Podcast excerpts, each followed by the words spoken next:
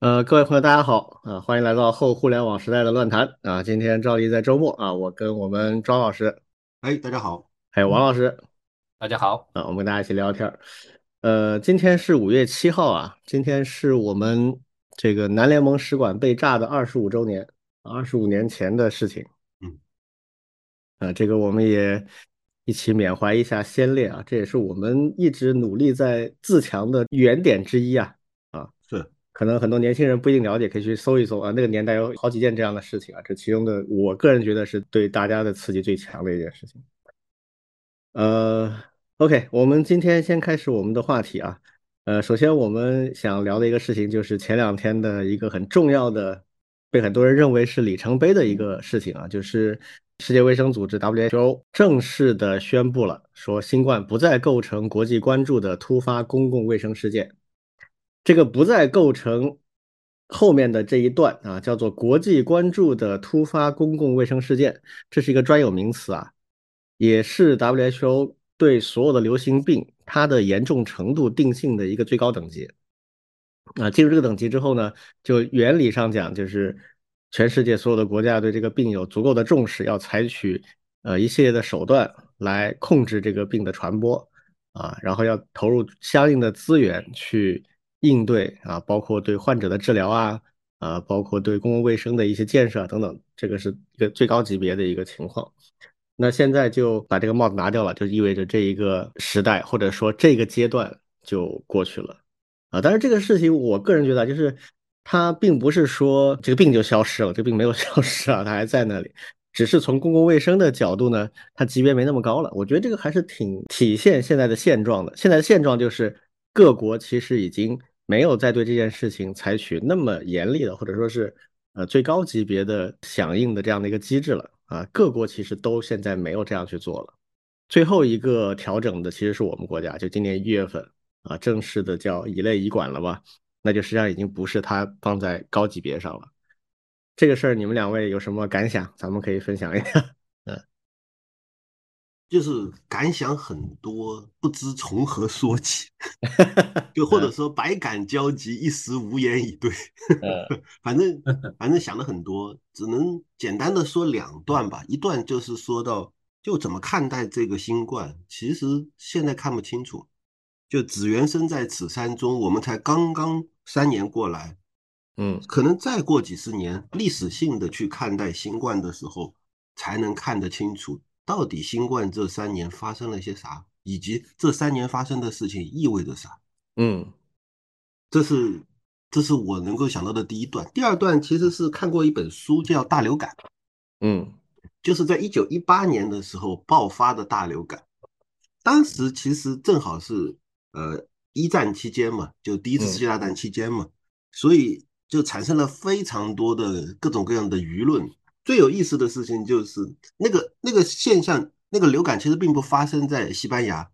但是恰恰是因为西班牙不在战争之中，所以他的报纸能报道流感，所以才会被叫成西班牙大流感。而事实上，当时流感最严重的，或者说最开始出来的是在美国，嗯，是的。而美国之所以会愈演愈烈，会流感大爆发。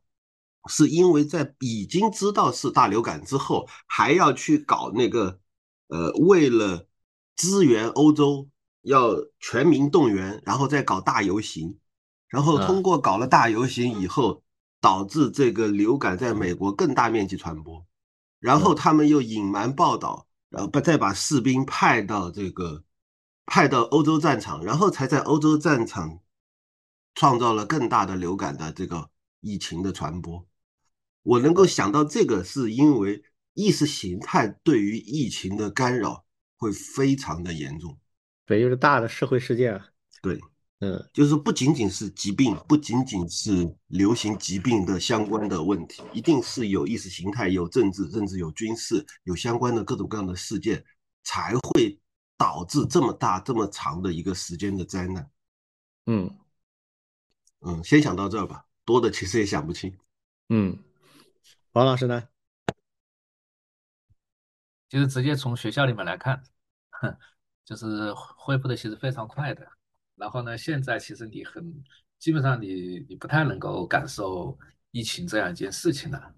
对，其实，嗯，其实因为学学校人比较多，其实我们还是陆陆续续会有那个第一波、第二波感染的。对，但是呢，基基本上都把它当做一个非常常见的一个发热的一个一个症状和和那个病来对待，就就就结束了。嗯，然后呢，现在感觉非常明显的就是，基本上恢复到三年以前的这种活动水平了。包括课堂、学生的社团活动，对吧？然后呢，学校里面的开一些会，然后呢，学生的一些一些各种各样的一些一些一些一些活动，还有呃，特别是五一，对吧？我们上周也聊过，对。然后我们的同学们其实是活力更加四射啊，去的地方更远，玩玩玩的东西更刺激。其实，嗯，我觉得这个事儿确实是恢复很快了，嗯嗯。这个我们国家恢复乙类乙管之后，我觉得最开心的应该是这些孩子们啊。对的，对，大学生们肯定很开心。对的，而且呢，马上又有一批即将毕业的同学啊，对对对，苦了几年了，我觉得最近这几个月还是明显的感受到他们还是比较开心了。嗯，对啊，在学校的最后几个月，终于可以啊正常的发泄一下了，应该是吗？对对对，是的，是的。就是很多人啊，会把公共卫生或者流行病学看作是一个简单的生物或者医药方面的一个主题，其实不是的，它主要是一个社会和政治的主题。医学和相关的东西呢，只是它背后的那个是生理病学啊，其他这种研究的。公共卫生和呃流行病学呢，其实主要是社会学。WHO 的这个声明啊，它并不是在科学意义上说这个病毒已经消失了，它是说我们现在没有必要给予它这么高的关注了。那我们可以把它降等处理了。那么这个降等处理，当然里面有相当的，就像刚才老庄说的，呃，意识形态也好，政治方面的考虑肯定是有的。但是同时呢，它也有一些自然科学基础。比如他就明确讲了，他说科学家认为现在这个病毒虽然有变异，但是差异不大，尤其对人的危害差异不大。这第一。第二呢，由于全球范围内，包括疫苗啊，包括各种新治疗方案的普及。现在对人的威胁也远不如最开始的那么大了，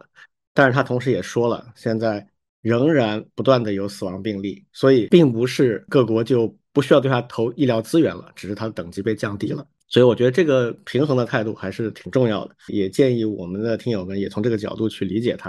啊。实际上五一这一波下来啊，还是有一些阳性病例的啊，但是这个跟我们年初的时候啊，那个叫集体过风。就大家一起过风的时候，那个还是有差别，因为这是错落开了嘛。啊，不同的人、不同的地区，他就这些人得一得，那些人不得，他就不会形成那么高的浓度啊和那么高的并发，确实会还好一点。但是仍然大家还是要注意这个一定的防护，尤其是去人多的地方戴口罩，然后一有机会就勤洗手，这个是我个人觉得是非常有用的啊，而且也。代价不高啊，大家可以坚持一直做下去，直到这个病毒完全消亡，或者它弱到跟流感差不多。现在还是不太一样，现在还是有点东西的哈。这个话题我们就先说到这儿。第二个呢，我们来聊一聊最近的跟 Google 有关的一件事啊。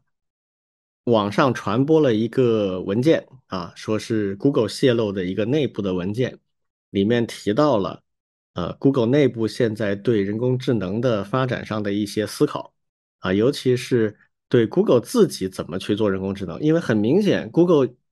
历史上就有好几次这种时刻啊，就是怎么讲呢？不一定很准确啊，但大致上就是起了个大早，赶了个晚集啊，这样的事情 Google 已经好几次了啊，这次呢格外沉重。这个因为这个 AI 的这个事情啊，大家都很重视，而对 Google 意义格外的大啊，所以这次 OpenAI 的这个产品的迭代升级啊。我觉得对 Google 的冲击非常大，然后内部也有很多争论，啊，这个事情你们两位怎么看？我其实觉得一个大公司里面说什么样的都有，嗯，所以有不同的声音会传出来。这个第一感觉就是他们这个内部控制控制的不好啊，这这种内部讨论的东西都传出来，这个不太对。嗯，对，像像这个啊，华为一般就不会有这种事情。哎，华为真能做到一点传不出来？我觉得这个好难啊。呃，很少很少，而且其实它内部有一种有一种文化，就是在内部充分讨论，外面不要乱说。一旦有一些什么东西出去以后，内网其实会一片骂声。就是这种事情，你为什么要到外面去说？为什么不在内部好好好好的说？啊，那华为这个内部的话，真的还挺强大的。对，这个其实是对的哈，但是我觉得要做到每个人都做到，这不容易，很难很难。嗯，这个这个其实也会有一种自我认识吧，就是谷歌的员工可能可能就会有另外的这种感受，就觉得哎呀，我们有必要说出去，或者说有必要让外面人知道。其实很多时候，在一个企业的决策尚未确定之前，让让外面的人知道是非常危险，或者说非常被动的，而且没什么用。对，而且并不能帮你内部解决问题。对，外面只会捣乱。对，说什么的都有嘛。对，所以第一感觉就是这东西泄露出去对谷歌有啥好？我当然知道谷歌内部肯定有争论，有各种各样的或偏激、或乐观、或悲观，各种声音都会有。最终的决策只能猜想啊，就觉得谷歌早晚还是得开源，因为它现在所谓的前有 Open AI，后有 Facebook。嗯。都都都逼着呢，他再要不做出一些呃大动作的话，说实话，可能是真的快要没戏，就这种感觉。嗯，王老师觉得呢？对我听到的是两个方面的说法，对，一个呢就是泄露出来的，对，那还有一个就是说这是谷歌故意的啊？为什么故意呢？为什么故意呢？对对，故意呢，就是因为。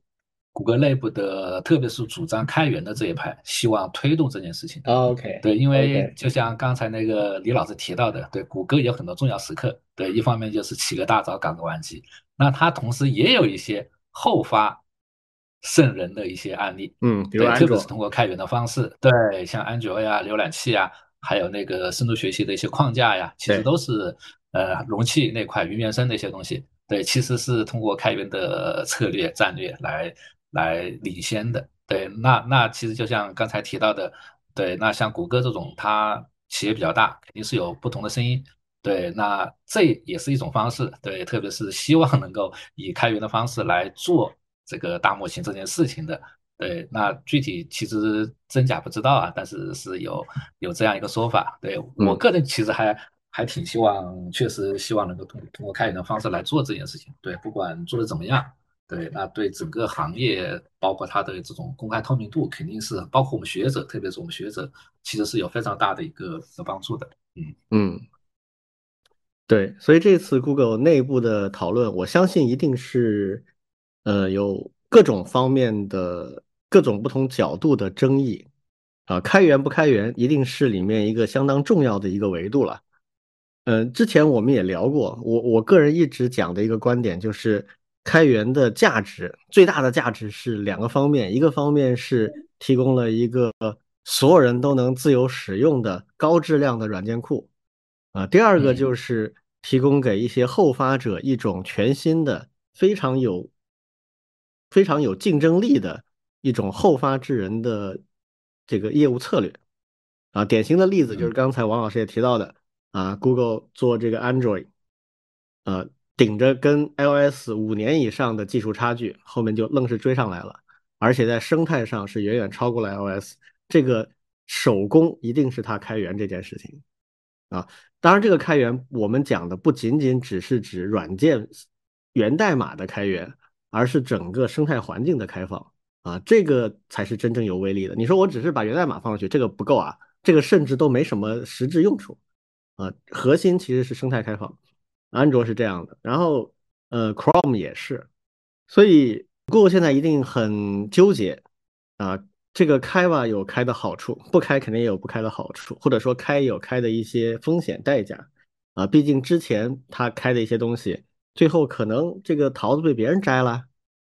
之前我们跟狗叔聊的时候，他们内部也挺多人是有这样的一个观感啊，尤其是像 Kubernetes 这样的一些东西。最早，Google 提供了非常关键的核心的构建，但现在好像没他什么事儿了，跟他关系不大了，呃，所以他们可可能也会这方面担心，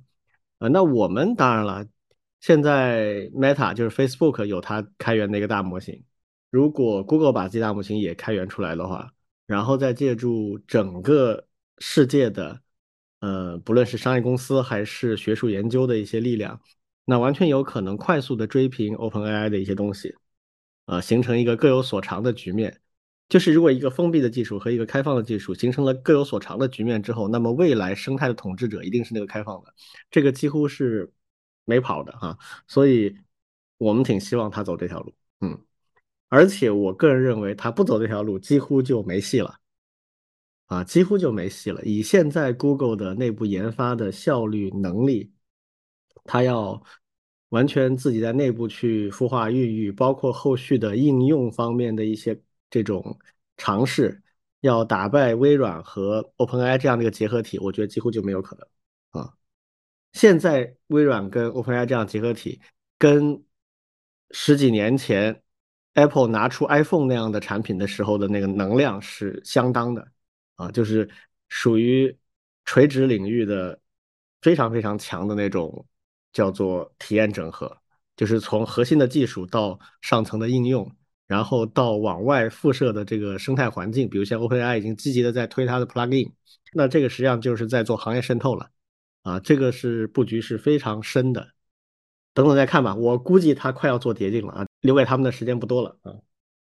OK 啊，第三个小的话题，我们来聊一聊一位业界的大牛啊，就是 Chris Lattner，这个人早期是苹果的，包括 Objective C 啊这样的东西。他一直都在做编程语言这方面的事情，好像之前跟 Next Step 也有渊源吧，所以 Objective C 整个这个语言他是一直做下来的。然后后来他离开了苹果，做了几件事儿，其中最出名的事情是 LLVM 啊，LLVM 叫 Low Level Virtual Machine，直译的话就是低阶的虚拟机啊，但实际上它是一个编程语言的编译器的框架。，LVM 对整个计算机科学领域来讲，我觉得是一个划时代的东西啊！它把整个编译器的构建以及跨语言的编译过程提升了一个档次。所以在 LVM 之后啊，呃，编程语言的构建变得前所未有的容易，而且是很高质量的构建。你可以发明自己的语法，然后去复用非常久经考验的一些编译的优化的工具，就是你可以写一个呃完全自己定义好的一个语言。但是最后，它能编译出类似于 C 语言代码那样的高品质的二进制代码，而整个过程呢会变得比较通用，而且也比较容易。啊，这个是我觉得应该是他到目前为止最了不起的一个创造了。然后后来他又回到 Apple 做 Apple 新的这个 Swift 的语言，逐步的要去取代之前的这个 Objective C 的。然后最近他又离开，然后又创建了自己的一个初创公司。啊，希望做跟人工智能有关的一些事情。那么在这个公司里，他又推出了一个新的语言啊，叫 Module。这个语言最近应该就是前两天正式的对外公布了，目前还不能够随便的访问啊，但是可以有一些邀请的试用。所以我现在还没有试过这个语言，只看了它的一些描述啊，看上去是在语法层面力求完全兼容 Python 以及 Python 的生态系统，比如 Python 所有的包可以直接用。但是呢，在底层做了很多优化，据说是对。人工智能相关的应用做了很多优化啊。关于这个事情，你们两位是怎么看？我有另外一门喜欢的语言，因为我一直是 Ruby 程序员，所以我非常喜欢另外有一门语言叫 Crystal 啊，水水晶，就是从红宝石的红颜色的那个样子改成了那个水晶的那个形状，也是一种宝石嘛，所以叫 Crystal。它的主打的口号就是像 Ruby 一样的好写，像 C 语言一样的快。所以就跟就跟你说的这个 Python 的这个新的这个语言是非常类似的，呃，但是我就一直在等啊，等这个 Crystal 真正的能够生态能起来，但现在看上去是非常的艰难，就是没多少人用，连 Ruby 都没多少用，Crystal 这个问题，对，所以所以它其实生态非常的艰难，所以这是第一个原因。第二个原因呢是，呃，我曾经还努力的去用过一段时间的 Crystal。就是它表面上看是一个很像 Ruby 的语言，而 Ruby 本身是呃，就是叫做什么不不需要讲究类型的，对，它它有一些内置的类型是你在写的时候它自己可以推断的，有些就是错了它就报错而已，但是不会导致编译错误。但是呢，Crystal 为了能够加快这个 Ruby 的这个速度，除了 Ruby 本身的语法之外，其实它还有一些底层的 Crystal 的语法。是能够就在代码里面加类型的，嗯，哦，那一旦深入到那个里面以后，就会有无穷的坑，对，就就是你在表面上看也是三行代码、五行代码弄个 Web Server，感上去好像很爽的样子。嗯，但是你往下走，往下走，走到一定的深度之后，就发现就陷入了类型的各种困境。嗯，所以我并不知道这一门新的 Python 的语言，就类 Python 的语言，会不会也在底下暗藏着那些搞不拎清的很痛苦的东西。对，其实一个编程语言啊，它的这个 type system 就是它的类型系统啊，是非常非常关键的内核。呃，我认为应该是语言里面最核心的特征。呃，Ruby 是典型的 Dark Type，就是它不关注这个类型，它是根据你能干什么来判断你是什么类型。就是那句著名的话吧，就是它看上去像鸭子，叫起来像鸭子，那么它就是鸭子啊，这叫 Dark Type。嗯，而且 Ruby 的那个创始人啊，他是非常推崇这种观念的。其实这个也是受了呃早先的 Smalltalk 那个系的影响，就是以行为来定类型，而不是以类型来定行为。其实按照老庄这个说法，我因为没有用过 Crystal，我不知道。但是按刚才老庄这个说法，那么 Crystal 跟 Ruby 其实完全不一样。它不管样子长得多么像，但是它的内核是完全不同的。那么就意味着你稍微用的深入一点，它的很多思维方式就不一样了。这个差异会挺大。这方面我觉得 Lastna 很有经验，他就看到了一个新语言的难度在哪里，所以他这个 module 上来之后，第一阶段目前阶段主打就是跟 Python 完全兼容，甚至兼容 Python 的源代码。啊，这个他很拿手啊，就是相当于他只要改那个编译器的前端。后端都可以不动，前端去适应所有的 Python 的东西就可以了。当然，我看他的那个呃蓝图里面，他们有一篇很长的文章，介绍他们设计这个新语言的一些哲学以及它未来的一些蓝图规划。我看他们未来还是要推出一些 Python 以外的东西的啊，他想把它变成一个超级，就像当年 Objective C 是 C 语言的超级，当年 Objective C 就是这样的，C 语言的源代码一定可以加上编译运行没有问题，但是 Objective C 增加了那些语法特征。所以它是一个超级一个 superset，他们这个 module 呢也是定位为说以后会成为 Python 的一个超级，呃，但是我看他那个文章啊，我其实有点担心，为什么呢？就是他那个文章里面讲了很多他们希望 module 能做到的事情，说实话有点贪啊，就是完全兼容 Python 的这个生态啊，这个是一条，然后又希望呃针对 AI 的一些特定的一些需求能够进行优化。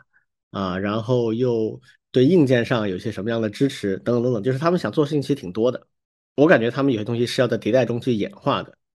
啊，所以这个上面是不是能完全如他们的愿不太好说。而且说实话，这个 Chris Lattner 最近的这个事情做 Swift 这个事情呢，其实让我对他这个人多少有一点点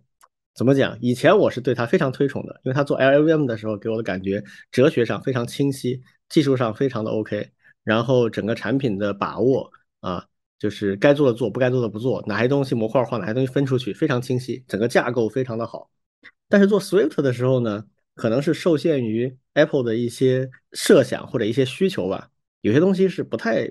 OK 的。比如说有一个很突出的点，Swift 这个语言啊，当时迭代了四个还是五个版本，历时好几年，大概也有四五年，它的二进制的代码结构都没有定下来。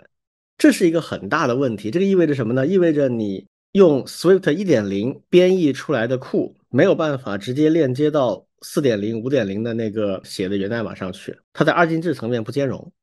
那这个对于软件工程来讲就是一个巨大的负担，就相当于我所有的库都是用 Swift 写的，只不过版本不一样。那我只要想用这个库，就必须在源代码拿过来重新编译才行。当时在社区里面有非常大的这个意见。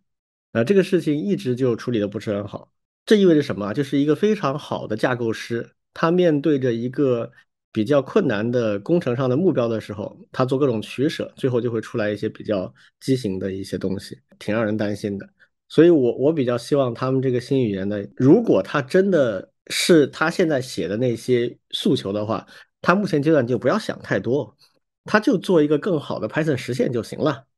Python 上面的语法不要动，所有的这些 Python 的这些包都能够直接用，呃，但是呢，你在底层去做编译上的优化，呃，这个是拿手现成的，但这里面会有些问题要解决啊，因为当你比如说你用了 Python 的一个包，而 Python 的很多包它都是 Python 加 C 语言啊两部分揉起来的，有这个 Python 的部分，也有下面 native 的编译的部分。好，这个包过来之后，如果它是已经编译好了，有带一个 binary，带一个二进制的 native 的一个库的时候，那这个时候你就没法对它进行编译优化了嘛？它已经编译好了。那这个时候你怎么保证你们之间的通信，然后还能够保证这个通信的性能不出问题？这里面还是挺多难题要去解决的。就是你又要兼容 legacy，兼容这些古老的东西，然后你又要用到最新的一些技术来实现一些最新的好处，这个永远都是难题。呃，有一个大拿出新语言，总归是好事了。大家可以去吃瓜，也可以去试试新东西。呃，但是能长大的语言真的不多啊。我现在很期待它什么时候能够开放。我已经去注册了一个邮件啊，就是等它什么时候能用了，它就发给我。王老师怎么看？特别期待。为什么呢？对，因为特别是学校啊，我们做数据科学、数据分析，在 Python 上面太久了。确实，那 Python 呢，确实是因为它的整个生态做得好。而且呢，基本上就是一个语言可以搞定很多事情，对。但是呢，就是它确实有些缺陷，你挺难用它做非常 engineering 的一些一些事情。那当然，现在整个学校的教学语言基本上已经被 Python 统治了，对。不管你是像我们这种做 data science 的，对，以及计算机的普及性教育，基本上都会拿 Python 作为它的第一个语言，对。但是呢，等等到同学们那个。呃，高年级去做实际的工程的时候，对，你会发现它还是有挺多的一些一些缺陷，包括从项目管理啊、效率啊这些东西。对，其实还有还有一个就是，呃，也是好几年前 Julia，对，Julia 刚出来的时候，其实也是主打高性能这一块。对，包括 data science 的很多人也也都去看看这样一个一个语言。对，刚才其实李老师提到，作者在做这个新的语言的时候，有一个其实是最吸引你、最有吸引的，就是完全能够兼容已有的 Python 的生态。对，因为现在在呃整个教学资料、教学资源，还有一些库开源的一些项目，有太多的东西其实是包括用 Python 还有 Python 的包去去组建的。对对，如果他们真的能够去做到这些，然后呢，又能够从另外一个更大的视角，比如说 AI 这样的一些新的应用场景去做这件事情的话，对，那我我个人觉得其实还是还是非常好的。对我也马上去注册一个，看看关注他，持续关注他的一些动向了。嗯，所以我们现在持续关注啊，这个我们就先说到这儿。好，下面开始我们今天的主要的话题啊。第一个呢，我们来聊一聊近期的大热门啊，淄博的烧烤。这个确实，呃，极火极热啊。呃，但其实有一些东西我也提醒大家啊，就是外面的信息啊，有的时候真的是非常的有误导性。比如说这次五一啊，很多人在传一个数据啊，那个数据其实是五月一号百度百度地图发布的。说五一节全国各地的景区排队的一个排行榜啊，第一名是淄博。那很多人就认为说，哎，五一这次 所有的景点最热门的是淄博，其实不是啊，这个不可能的，这个还是有很大差距的。呃，实际上那个只是百度的发的一个数据的一个图表，它的口径我们都不知道是什么啊。它第一名好像是淄博，第二好像是泰山，不知道是哪儿啊。然后很多著名的景点像。呃，三亚的、杭州啊，都排在很后面。呃，它什么口径我们其实不知道啊，但是很多人就把它传承是啊五一的这个最热门景点。但什么叫最热门呢？是单日的客流量吗？还是收入？还是什么东西？就不好说。它那个很可能只是截取了一个呃特定地点一个很小的范围里面的人的，或者是用百度定位的那个人的密度，这是它比较能做到的。所以大家要去理解到底什么意思。呃，真正说客流量的话呢，那肯定是不会是淄博了，这个不可能了。它那个呃，跟传统的最优势的景点，像西湖，西湖是一直都是前几名的，还有比如长城的一些景点。OK，但这个不是我们今天讲的重点啊。今天讲的重点，其实我是想跟大家介绍一下淄博这个城市，因为这个城市在很多人的心目当中存在感不强，包括他们的领导也很低调。站出来就说啊，我们淄博一个小地方如何如何如何如何，给大家一种误解，好像是一十八线小城市，其实完全不是这样啊。淄博是一个非常有实力，而且有很深的历史积淀的一个城市。我给大家举几个例子啊，就是不说不知道，很多东西都是淄博的。第一个，这个前段时间为了抗疫啊，大家都在买这个止痛药布洛芬嗯啊，那国内制造布洛芬的主力之一就是一家上市公司叫新华制药，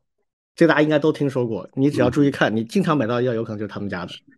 嗯啊，这家公司就是淄博的啊，A 股上市公司，而且这家公司非常有来头，它是我党创办的第一家药厂，是抗日战争的时候建立的，呃，也就是就非常有来头的一家公司啊。然后淄博的医药厂也不少啊，跟医疗有关的。另外有家叫蓝帆医疗，这个可能大家不是很清楚，但是如果有医院的朋友是一定知道的，这是专门做医药器械的，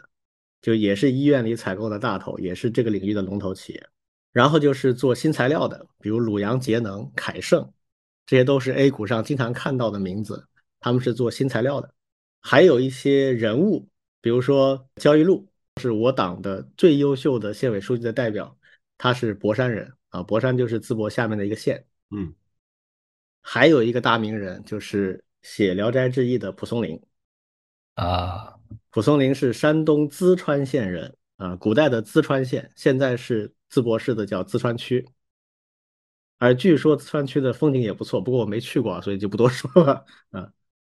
啊，还有一个最奇葩的啊，就是淄博是国际足联认证的足球历史发源地。诶，真的吗？所以淄博还专门有一个足球博物馆啊。但是因为众所周知的原因啊，所以淄博人自个儿都不爱说这个，所以我们也不多说。嗯。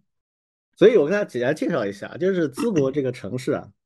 它淄博，淄就是临淄啊，临淄是春秋战国时候齐国的都城啊，现在是这个淄博叫临淄区啊，然后博呢就是博山旁边的一个县城啊，现在是淄博下面的博山县。那博山是一个巨大的矿山啊，有煤矿有铁矿，是一个资源非常丰富的一个一个地区，就很小的一个范围里面集中了各种各样的矿产。所以从历史上讲，淄博就是一个工业重镇，啊，古代就是以造这个陶瓷啊、琉璃呀、啊，还有煤矿出身的，尤其是它的琉璃制品是非常非常出名的，不论是那些工艺啊，就是那些呃装饰性的摆件啊，都做得非常精致和漂亮，而且在现代工业里面，高品质的琉璃也是淄博是全球第一的。据说现在世界上。一半以上那种高端的酒瓶啊，那个琉璃的原料就是淄博生产的。淄博有一个陶瓷琉璃博物馆啊，是非常好玩的。我看到网上贴的一些图片，那非常漂亮，很大的一个博物馆，讲了全世界的陶瓷和琉璃的发展历史。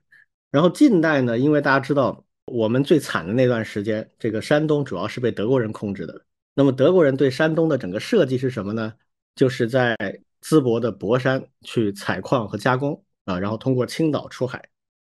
所以整个山东的工业，包括铁路啊，都是按这个来规划的。所以淄博当时是非常重要的原产地，在这边就逐步就形成了包括呃煤矿啊、石化啊，还有这种金属加工啊、材料啊这样的一些工业强项，就德国人在上个世纪初所留下的这样的一个布局。建国以后的话，因为它基础很好啊，德国人经营这么多年，所以它立刻就成为新中国的工业重镇。大家可以去查一查一些历史资料。新中国历史上很多重要的东西，包括当时叫山东铝厂啊，还有做电机的啊，那个最早的电机厂都是在那边做的，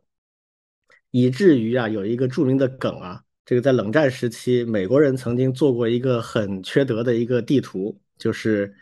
如果发生核战争，要往哪些地方扔核弹。啊，这个是美国人当初为了说服国会，说我们一定要保有多少个核弹头，多少当量的核弹头。啊，为了说明这一点，那美国人也真的就是土匪本性啊，这个简单粗暴啊，就说，哎，我们如果开打的话，我们准备在全世界哪个地方扔，每个地方扔几个啊，确保摧毁我们的敌人，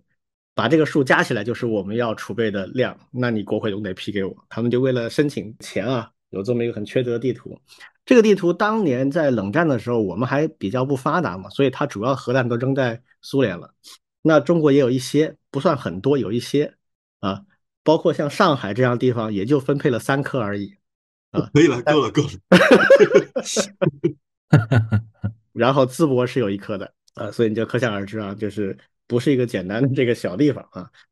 包括山东也其实也是啊，山东有一个很牛的地方，它是我们全国唯一的一个。联合国公布的五大工业品类大类齐全的省份，这个很可能也是全世界唯一的省级单位。而淄博呢，就是山东所有地级市里面工业品类最多、最完整的一个地级市，曾经历史上是非常非常辉煌的。所以那个在山东，呃，鲁 A 是济南，鲁 B 是青岛，鲁 C 就是淄博了。它曾经在山东省是 GDP 最强的地级市。但是呢，因为它是这种重工业为主的，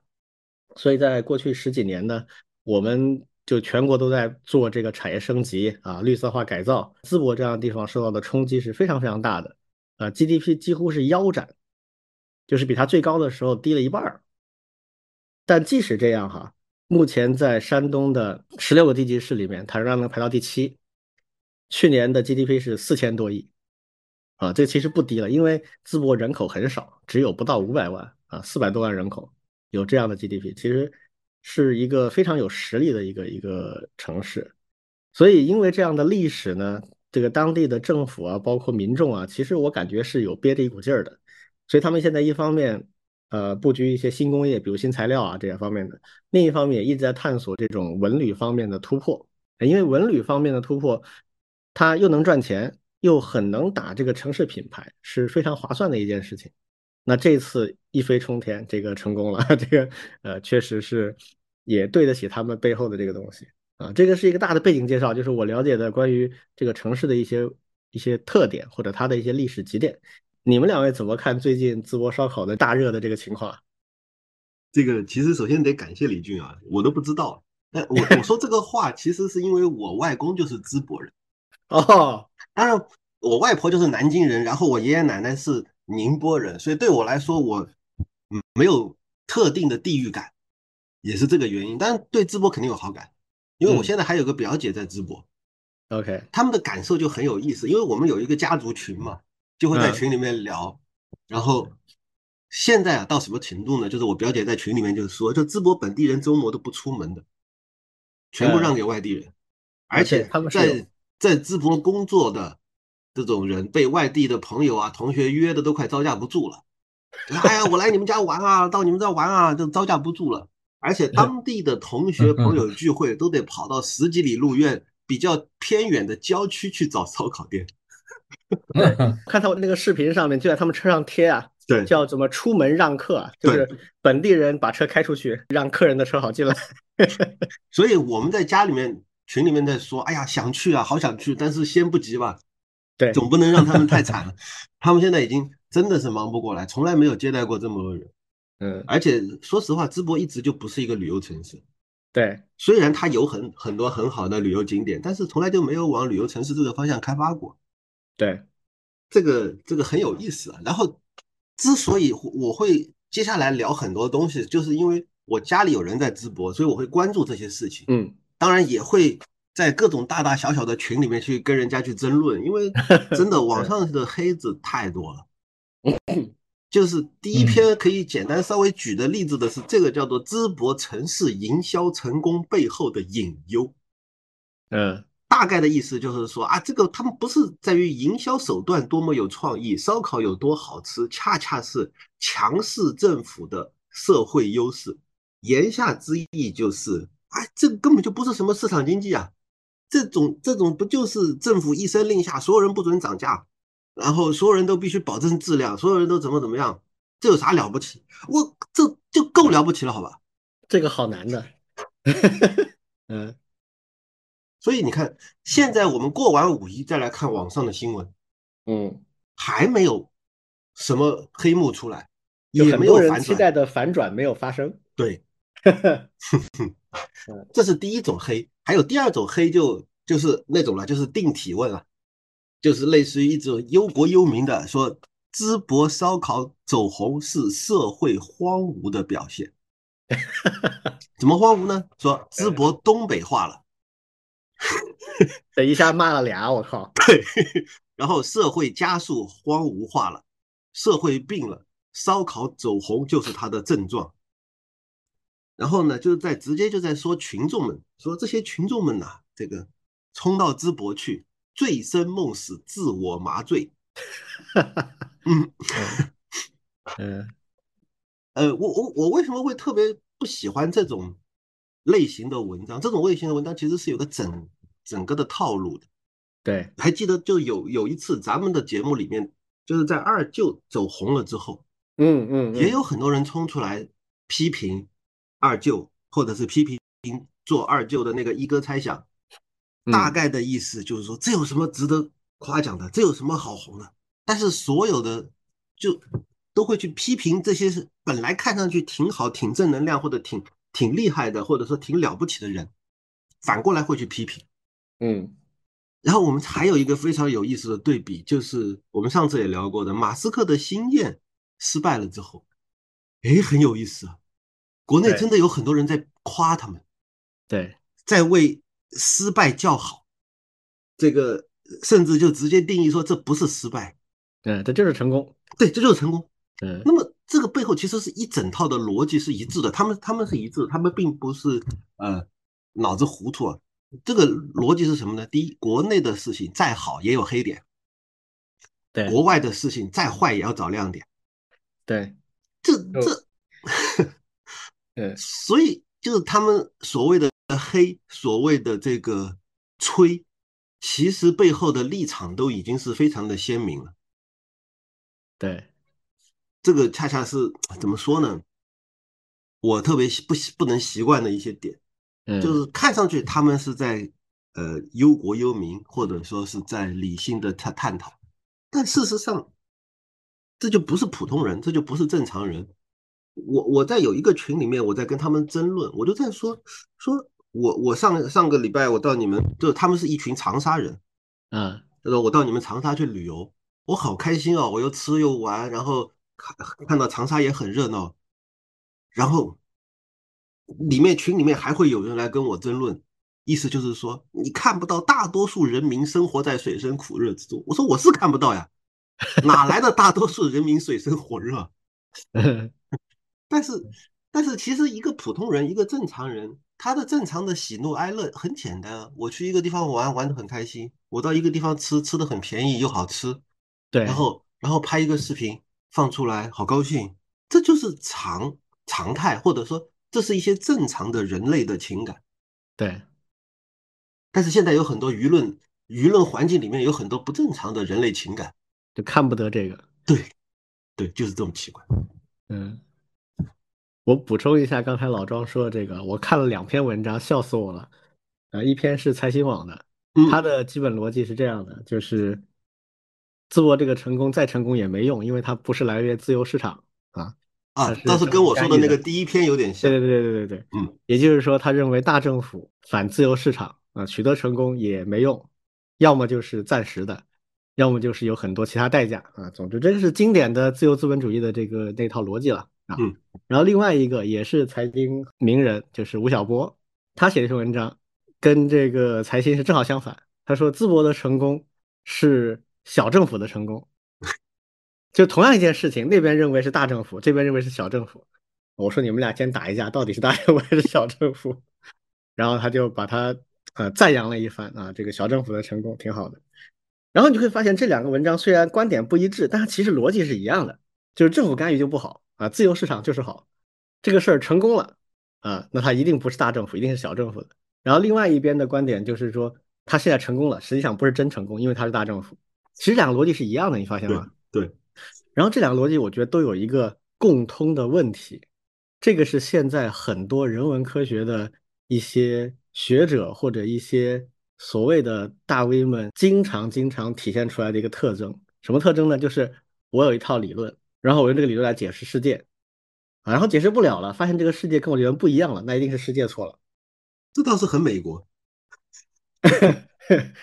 就是现在很多人都是这种态度，就是为什么？你刚刚说很美国，其实恰恰就是这个问题的实质，就是我们这一代人啊，七零后、八零后是非常非常深的受了美国的一整套理论和逻辑，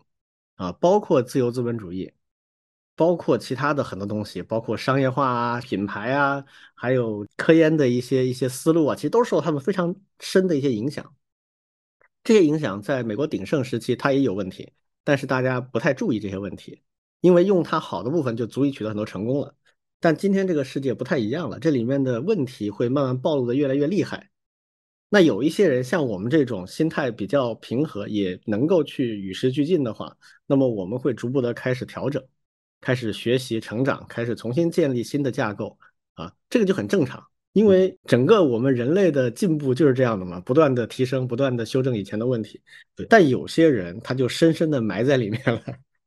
他就进入我刚才说那个状态了，就是哎呀，我这套理论怎么不灵了呢？那不对了，一定世界出问题了。而且一定是其他人的理解都有问题，没有看到这个世界最底层的逻辑。嗯，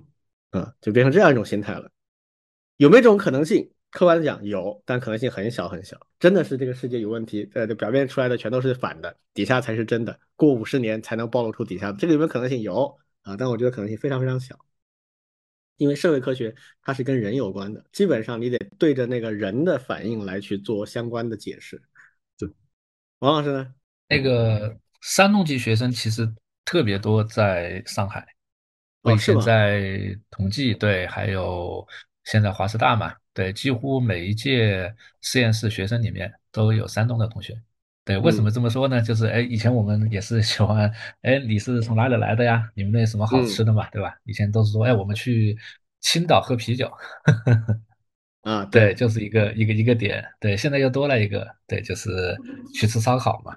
嗯，对，而且呢，因为每次这种稍微长一点的假，同学们也会回去。对，除了我刚刚所提到的啊那种那种疯玩以外，对，回家其实也也是一个挺挺常见的。对，很多时候呢，我我我我们实验室就有，对，就是回山东，然后呢带回来一些所见所闻。对，虽然没有淄博本地的，对，但是呢，基本上都会有一些好朋友。甚至一些亲戚朋友都在淄博那边，对，和那个庄老师其实挺像的，对，就是说，哎，你你们现在不要来，等到错峰以后，对我们再去玩，对，啊，然后呢，在圈里面其实也看到他们发的一些发的一些或者是转发的一些照片嘛，对，那那这个场面真的是还是挺震撼的，我我我感觉真的挺震撼的。对那种动辄上万人的那种吃烧烤那种架势，对，因为吃烧烤也是，呃，至少是校园的一个非常常见的活动。对，那当然我我和老庄那个开元社也是常见的活动，对吧？对，我们对烧烤其实是 有一定的感情的，但是呢，从来没有看到这种上万人一起来吃的。对，我觉得这个就是一个非常简单朴素的一种快乐。对吧？就像刚才庄老师所提到的啊，我去吃烧烤、喝喝酒，然后呢，呃，路上又拍一些照片，发个朋友圈，就挺挺开心的了。对，我觉得这这这些东西其实都还是一些日常当中的一些挺美好的。对，哎，只不过呢，像淄博他们这一次呢，确实是把这种日常的这种美好做成了一些规模化的一些事情，然后呢，又上了一些热点。对，但是呢。我其实挺想去的，对吧？那个庄老师，我们我也想，我们找时间去吧。我们错峰之后找时间去吧。是是是，真的挺好的，我觉得。嗯嗯，有人批评这个事儿是消费降级，其实消费降级本身不是问题啊。嗯，那这个本身不是问题，不可能所有城市都是北上广深的，也不可能所有的人他都是旅游就去高大上的地方住星级宾馆的。很多人他旅游，尤其是周边的。他就找一个不是很大的地方，人也不要太多，然后服务比较的到位、安全，没有宰客的，各种方面有事儿都能找到人的，那就很好啊。其实我觉得淄博的这个尝试啊，是一个新的模式，很多地方可以去学习的。当然了，我要说明的一个点啊，就是这个学习并不容易啊。淄博一共是四百多万人口，不到五百万。啊，现在有报道说五一期间的客流量大概总共啊大概一百万啊，这个数据不知道准不准确啊，我就算它差不多吧，我觉得应该是有有可能的啊，就算五十到一百万，三四天在那里以吃烧烤到处走为主，吃喝拉撒睡啊全要解决，这个不是那么容易的事情啊，而且你原来你这个烧烤一条街，你配置的那些原材料啊，包括食材，包括其他那些用具。它一定不是按这个标准去配置的，可能一下提升了五到十倍，那立刻就能跟上，而且还不能涨价。这个不涨价不是说他们全都在那里亏本赚吆喝，不是这样的，它是靠着背后有非常强的供应链，周边就能调集到所有这样的一些食材和相关的用具，那么它就成本上不会有大的飙升，它的单位成本是不变的，那么它不涨价完全 OK 啊，它只是单位时间里面服务了更多的人，赚的钱总量更多，成本是等比例的，这个其实是有很强的实力做支撑的。呃，我听说现在有很多的地方一把手带着相关的部门去考察去学习了，因为懂行的人当过。一个地方的一把手的人，一听到这件事情，马上就会觉得这事儿不容易，我不一定能做得到，所以去学习啊。所以我觉得它是有它的模式性的价值的，但是也确实不那么容易去模仿啊。如果能做到，那很有可能复制一定程度的成功。所以总结一下哈，就是我觉得淄博由于它的历史积淀，其实它有意思的东西挺多的，但是开发不充分。这个事儿挺有意思啊。零几年的时候，山东就提了一个口号。叫好客山东还是山东好客，我不记得了。其实就是想发展它的文旅方面的东西。结果没多少时间，青岛就出了一些问题，那个宰客啊，什么天价海鲜啊，什么之类的，对吧？你你们应该都有印象。对。然后后来这事就一直不顺啊。但是这一次呢，他就走出来了，因为毕竟他们是有积累的。齐鲁大地啊，还是有很多历史和文化的传承。那它有些东西只是没有很好的去开发。那有些东西，这个开发本身就是有利有弊，大家都清楚的，什么三亚啊啊，云南的这个丽江啊，都是有多多少少有一些过度开发的这个弊病在里面。那这种欠开发或者正开发中的，说不定它也有它的独特的一些味道在里面。尤其是这次我们可以看到的啊，淄博包括山东全体的民众，包括政府。所体现出来的这种很务实、很热情又很团结的这样的一种状态，那我觉得只要他们想做这事儿，这是迟早的啊，一定可以做起来。而且淄博有个特点，它是以产业工人为主，它的民风就是产业工人，工人阶级真的有它的先进性的啊，在这成功当中，这个一定是不可忽视的一个因素。另外就是文化底蕴，这个也很重要啊，毕竟是我们大中华的这个民族文化的一个发源地啊。孔子就是山东人，那孔子如果在今天看到淄博这个情况，一定会感慨啊，说大学之道，在明明德，在亲民，在止于至善。嗯，他讲的这个话，其实跟我们现在讲的社会主义核心价值观其实是一脉相承的，对吧？就是我们这个国家的风格，就是在这个呃淄博烧烤这股劲儿里边是能够体现出来的。那我也想分享一下，就是我为什么很愿意聊这个话题啊？就是因为我一直以来都非常非常的喜欢，也非常希望看到更多的所谓叫做老实人能获得成功的这样的一个社会。就我自己算是这种比较善于表达的了，就是比较能说的了啊，所以我很能就很能深刻的理解到一个很会说的人，他是在这个社会上多么的占便宜的。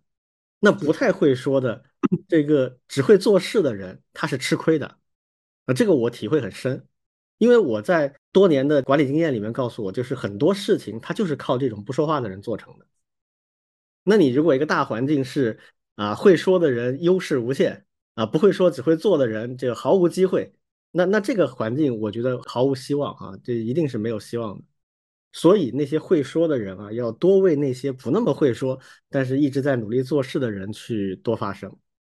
而这个对所有的人都是有益的。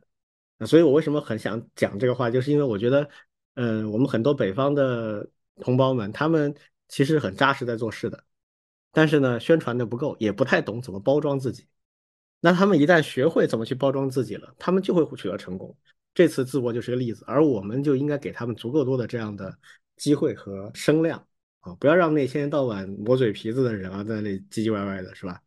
嗯，所以这是我的动机出发点。同意，同意，同意，蛮好的。好，那我们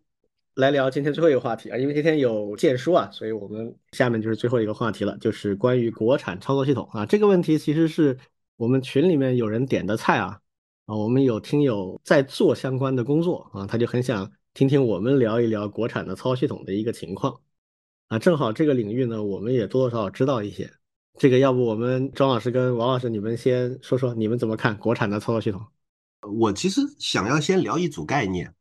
嗯，把这组概念讲明白，当然是我的理解啊，不是不是现在有定论的东西，因为现在这这一组概念非常的混淆。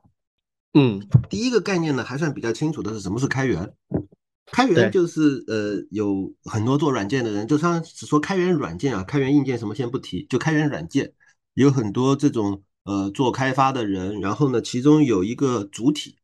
可能是一家公司，也可能是一个个人，他把自己的代码开放出来，然后呢其他的各种各样的人，甚至在全世界范围内的各种各样的人都可以参与进到这个项目里来，然后一起来帮助这个软件做得越来越好。好这个很容易讲，这个就简单的就是开开放式协作嘛，大家一起来协作做做一个东西。好，接下来就乱了。什么叫自主可控？嗯，呃，我一直会跟别人分开来讲，说自主是自主，可控是可控。自主意味着，就是说，比如说有一个所谓自主，一定要有一个主语啊，这个主语应该是我，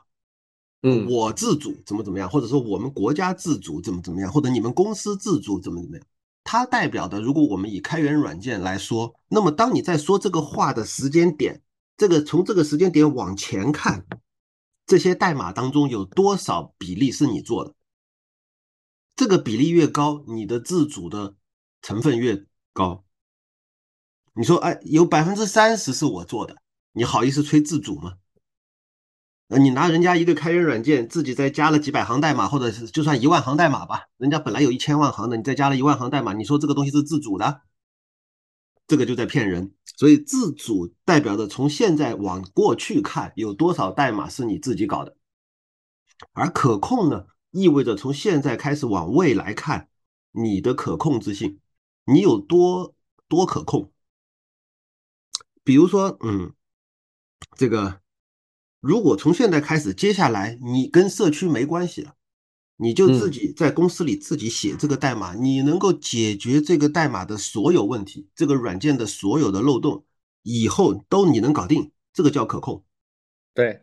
但如果说你你是拿人家开源的软件来改的，然后呢，一方面开源社区里的版本还在往前演进，你还得追，追着追着追不动了，你还得把自己原来的改动推翻了重新追，这个就不叫可控。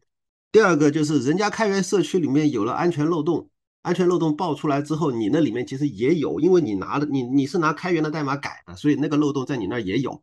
然后呢，你还搞不定，你还得等社区里把这漏洞修了以后，你才能补上去。拜托，那就不叫可控。所以自主代表的是过去的成分，而可控代表的是未来的实力。你在未来有多强的实力能够搞定这个？好，第三个词叫可信。什么叫可信？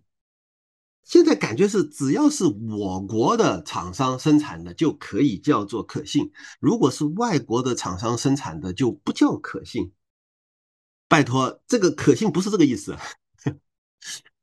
可信的意思是这个软件本身的质量有多高，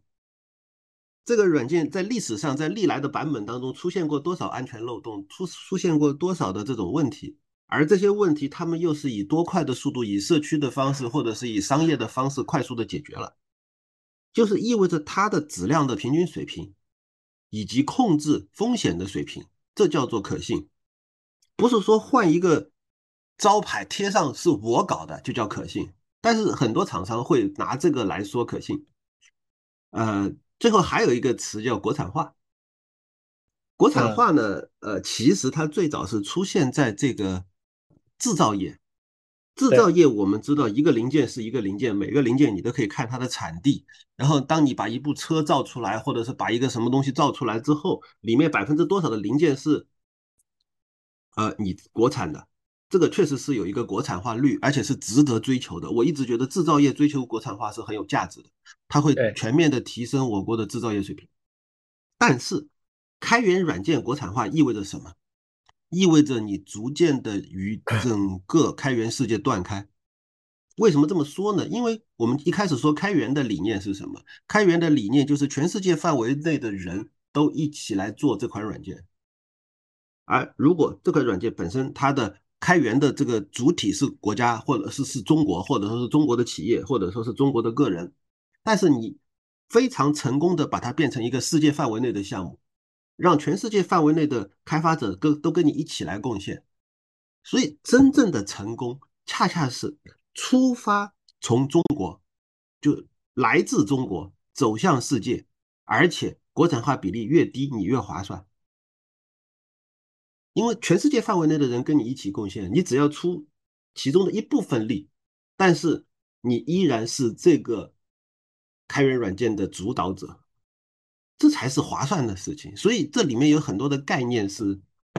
是混在一块儿的，而且有很多的这种怎么说呢？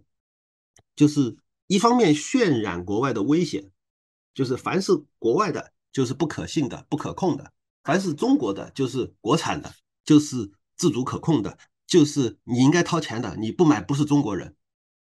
嗯，就这背后的逻辑，我当然知道他们有很多的商业化的诉求，当然会借助某种舆论的方式来引导更多的消费者或者是更多的开发者走向我，帮我呃宣传也好，来使用也好，帮我来开发也好。但事实上，利用民族情感来做开源，本身就违背了开源的国际化的本意，所以我才会首先要把这几个概念给讲清楚，然后才来说国产操作系统。国产操作系统当然有好的东西，有很很好的东西。其实刚才李军在说的时候，在说到默默的、老老实实的做事的人。是应该成功的，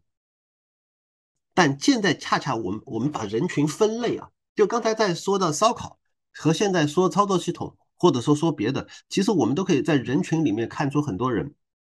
无脑黑、无脑吹，还有刻意黑、刻意吹，嗯，这这四类人是最糟糕的，无论他是吹还是黑啊，简单说就是非蠢即坏，嗯。就不管是吹还是在黑，都是一样。但是另外还有两类人，他们的声音被压制下去了，就是正常的看好的人和正常的看衰的人，其实是有，就实事求是嘛，实事求是的看好看衰，说优点说缺点，甚至他会很纠结。他说：“哎呀，优点也有，缺点也有，但是这件事情就是这么的复杂。”这其实是一个正常人看待正常事情的常见的反应，就是对，我我。对我看到了优点，看到了缺点，但确实没那么简单，因为这事情本来就很难。嗯，所以真正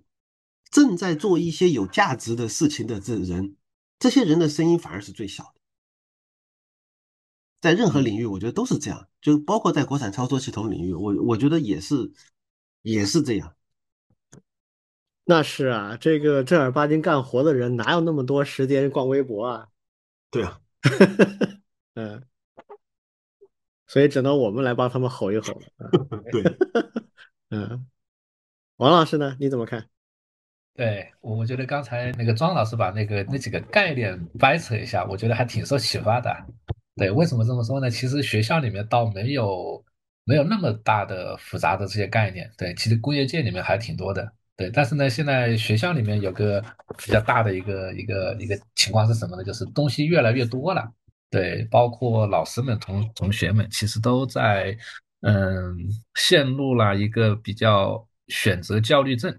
对，包括刚才其实也提了，其实，嗯，除了做事情的人，还有很多不断的去宣传、发声音。对，特别是像上海这样的一些学校，你会发现特别多的一些各种各样的一些宣传会，还有一些活动。对，比如说像教育部的产学研协同运动项目，是不是？对它的出发点其实是非常好的，就是希望学校还有企业界能够联合起来，共同来改善这种教学的这些场景，还有沉淀一些教学的一些成果。对，但是呢，很多企业呢，就是借这个平台去做一些宣传。对，那同样我们就以操作系统为例吧。对，其实有很多公司都会都会这么干。对，就是希望能够把。这些公司的一些操作系统的一些产品和课程结合起来，对，比如说我们一会会推欧拉，对，一会会推那个龙溪，还有像腾讯也有像 Open Cloud OS，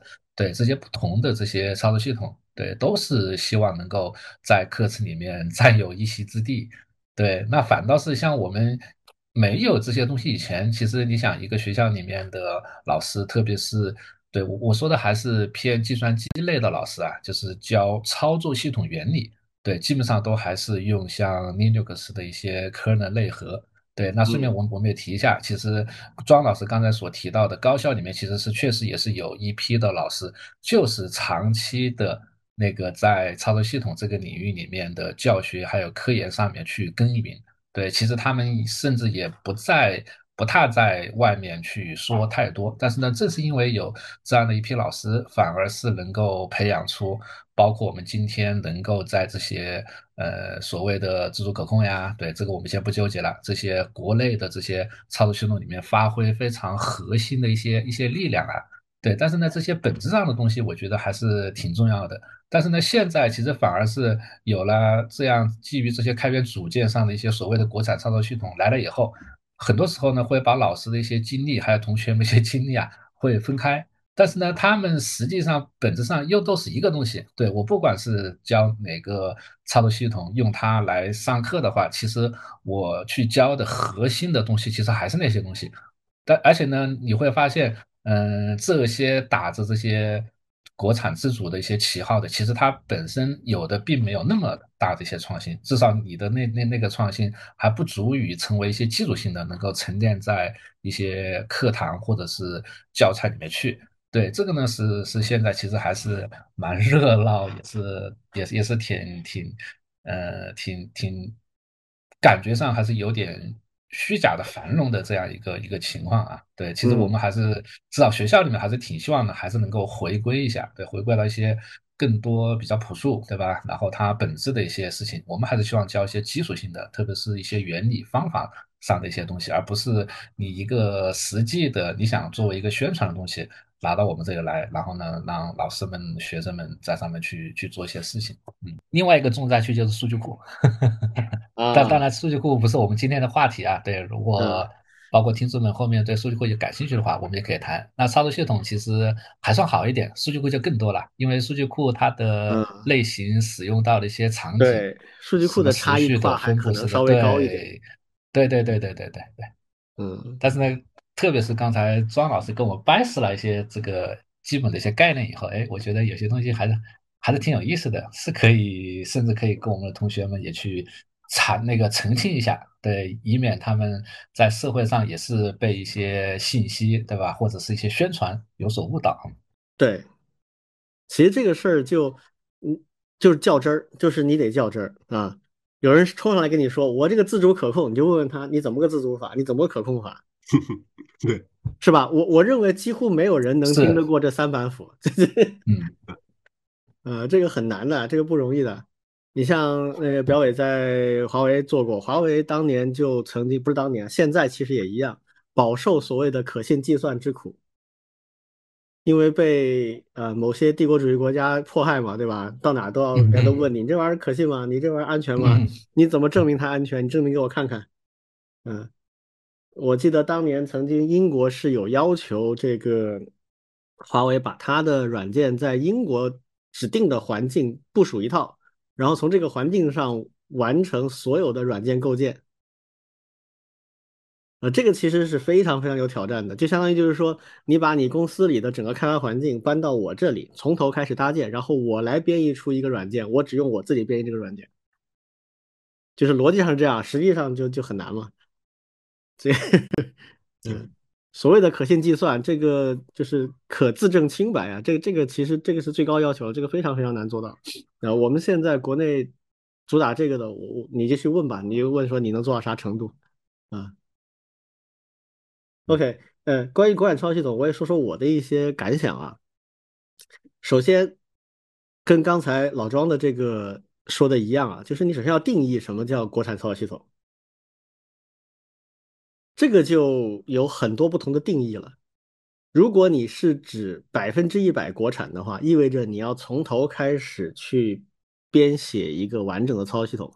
包括硬件的相关的连接和驱动的层，然后上面的操作系统内核，然后在上面的各种各样操作系统底层服务，然后再包括上面的工具、包管理等等这样一系列东西，你全部要自己做出来，这叫百分之一百的呃。国产的操作系统，这种呢，我个人认为现在做不出来，而且也没必要去做。啊，那往上再去说的话，那实际上就是在现在已有的操作系统的技术架构的之上去定制不同的操作系统产品，这个也可以称之为叫国产操作系统产品。这个我觉得是可以做，而且有意义的。呃，比如有一些主打的产品现在就已经做了，比如像国内比较出名的像麒麟，呃，这个上次老庄去长沙应该见到他们的啊，就是对麒麟的国防科大的，对对对，国防科大为主的一个团队做的。他们这个操作系统呢，实际上也是基于 Linux，但是它主打的就是可信、安全啊。那它现在就是把这个这个概念，把它真正的做成一个产品，然后交付给我们国内有相关需要的一些特定的行业去用啊。哪些特定行业我们就不具体说了啊，大家可以设想，就对安全性要求特别特别高的一些领域，就要求。呃，从硬件到上面操作系统，到上面所有的应用软件，都必须是我们自己做了很强的安全验证的。所以它主要在信息安全的领域对它进行各种各样的强化定制。啊，这个我觉得它就是比较能够走顺的一条逻辑，就是我有很特定的目标，我有行业客户，然后我要这些客户的需求去不断优化精化。至于底层技术，我哪个能用拿来用。我根据我的业务需求去选择合适的技术，然后实在没有的，我就在现有技术基础上去做一些开发定制，啊，这条路是现实并且真的有价值的。好，还有另外一一种类型，就除了这种行业定制以外啊，还有另外一种类型是什么呢？就是所谓的反卡脖子。卡脖子是一个什么概念？就是呃，包括之前卡华为，现在卡我们所有的芯片的这个厂商。等等，这种卡的程度是非常非常严厉的啊，就基本上是要把你往死了整的。那么面临这种情况的时候，我们能怎么做？那这个就有低标准和高标准两方面。低标准就是满足我们现在的日常应用不会受到大的冲击。我们现在每个人都在用的电脑、手机，一旦被卡了，里面一些东西就不能用了。那我们有没有自己的替代方案？比如很简单，现在华为虽然被卡得很惨啊，但它的手机还在继续做啊。手机上还有操作系统啊，这个手机操作系统它就不能用安卓啦，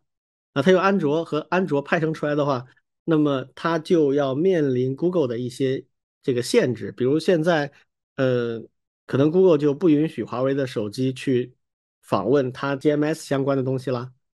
那怎么办呢？那所以华为就必须开发一个它自己的鸿蒙的系统，鸿蒙系统当然底层也有很多很多是从安卓这个来的了。但是它可能就把里面有限制的部分把它去掉了，替换成自己的部分。那么这种就是我称之为叫反卡脖子的尝试。这种尝试当然也是有价值的，呃，它有些是已经发生，你必须要应对；有些是没发生，你要未雨绸缪，这个没有问题。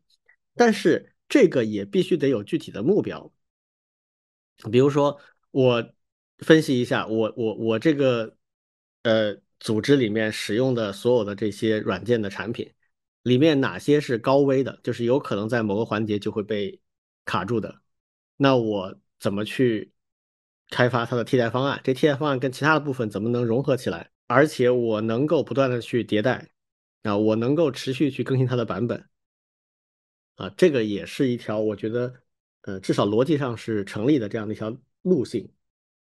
那我们现在看到的，包括刚才我们其他两位啊，老庄跟王老师他们所提到的。有很多，它其实不是从我刚才说的这种比较实用、比较能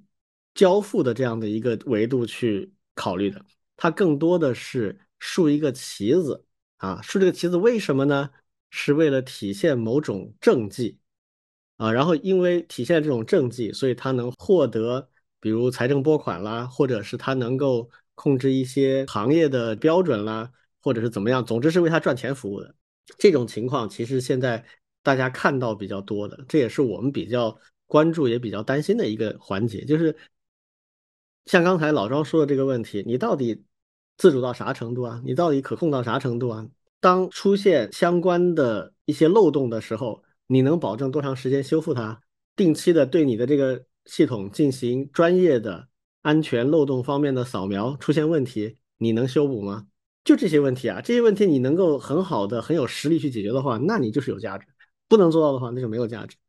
所以现在关键的问题是我们国家在拨款也好，树立一些行业标准的时候，或者在汇报一些政绩的时候，他敢不敢做这样很实际的去考察？只要他做这样的事情，那这些滥竽充数的就很容易露馅儿嘛。如果他不做的话，那就真的是谁能吹，谁关系好，谁就上了啊。然后就会出现刚才王老师说的所谓的这种虚假繁荣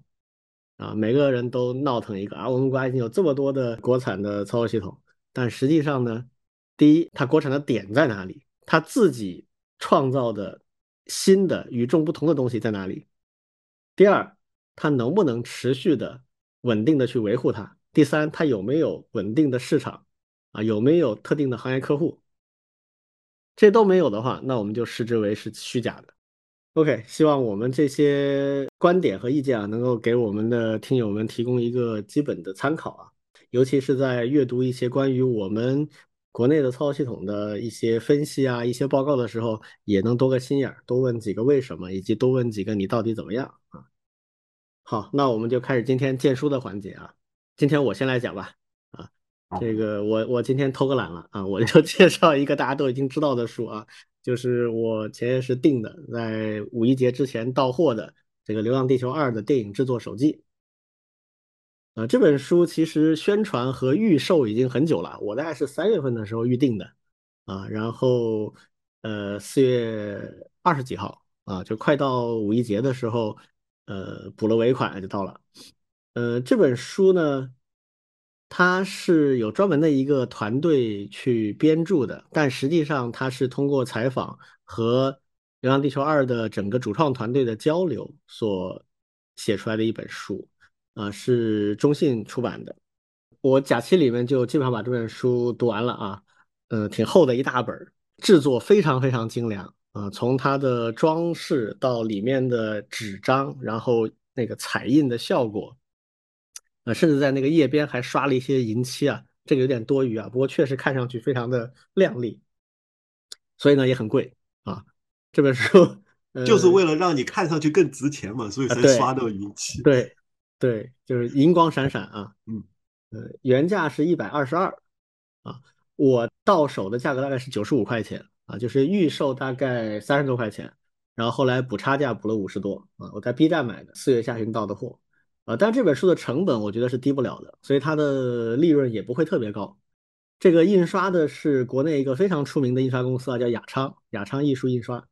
这个应该是国内最好的印刷商了。所以你可以看到它的整个印制是很过关的，纸张本身很好，然后字非常的清晰，很锐利。呃，所有的图片都是彩印，然后这个彩印的图片的分辨率也相当好，图片非常多啊，然后整个印制的排版也非常舒服。基本上没有大片的空白，而且按章节划分都非常的，一看就是经过仔细的这个设计的。啊，它不是那种到哪算哪啊，基本上你可以很舒服翻到一页，左边看完，右边看完，哎，一个完整的故事就结束了，然后翻下去看，所以整个这个阅读的体验还是非常好的，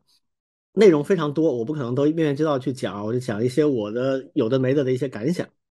首先，第一个感想就是，他这本书跟我们看到的很多类似的书不太一样的一个点在哪儿呢？就是他这本书不是影片大火之后才写的，他是影片上映之前就已经全部都做好了。那个时候正好春节嘛，排版啊、印刷啊都会耽搁了一些，所以到快五一节才正式的发售。但是他整个书的内容全部交付给出版方和印刷厂，是影片上映之前就已经成书了。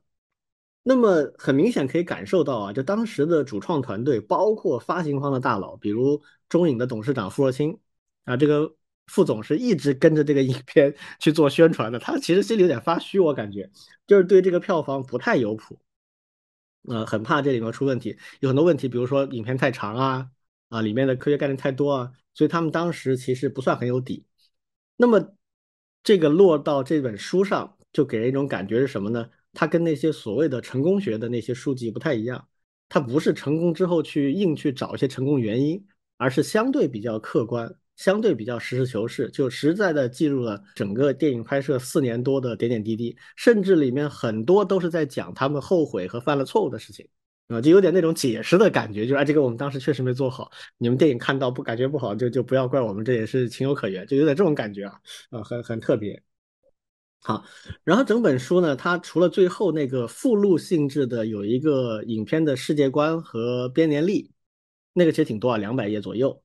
呃，那个就是他们内部的文件，他把它整整理发出来，就是他们当初拍摄的时候所依据的整个世界观的文字，很有趣啊。除了这块以外，前面的大部分内容其实都是拍摄过程的实录。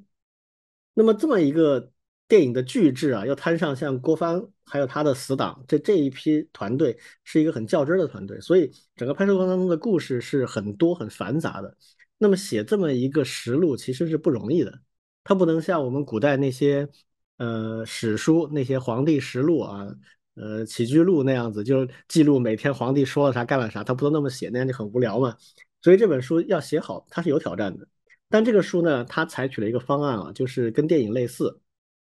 是一个非常非常理工科思维的一个方案，就是做分类啊，分门别类。怎么做呢？就是按电影制作的各个部门。因为我们知道电影制作其实是有好多部门协作完成的，按不同的工序入场啊。那么按照顺序就是剧本、美术啊、摄影、演员、导演、剪辑、视效、声音啊。前半部分导演以前的部分是这个叫做前期工作啊，剪辑、视效、声音这都是后期工作。就按这个顺序排了一些纲要出来，然后每个部门里面就选出主创团队感觉最有感触或者被坑的最惨的一些点啊，拿来写。那行文上呢，全部都是团队成员第一人称的讲述，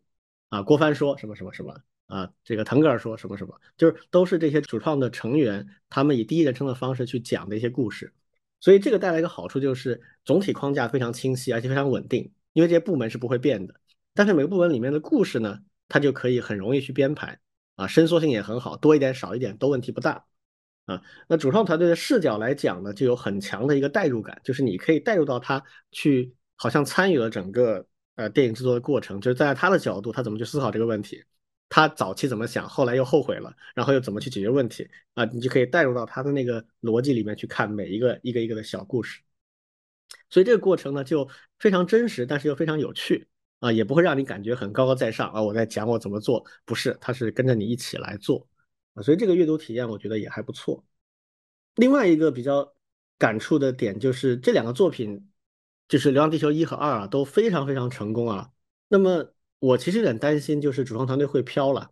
啊，那可能会影响到第三部 啊。但是看完这本书呢，感觉就是应该不会啊。这这帮人他的追求，他们很有追求，这是真的，自视也挺高，这也是真的，但是也还是挺有自知之明的。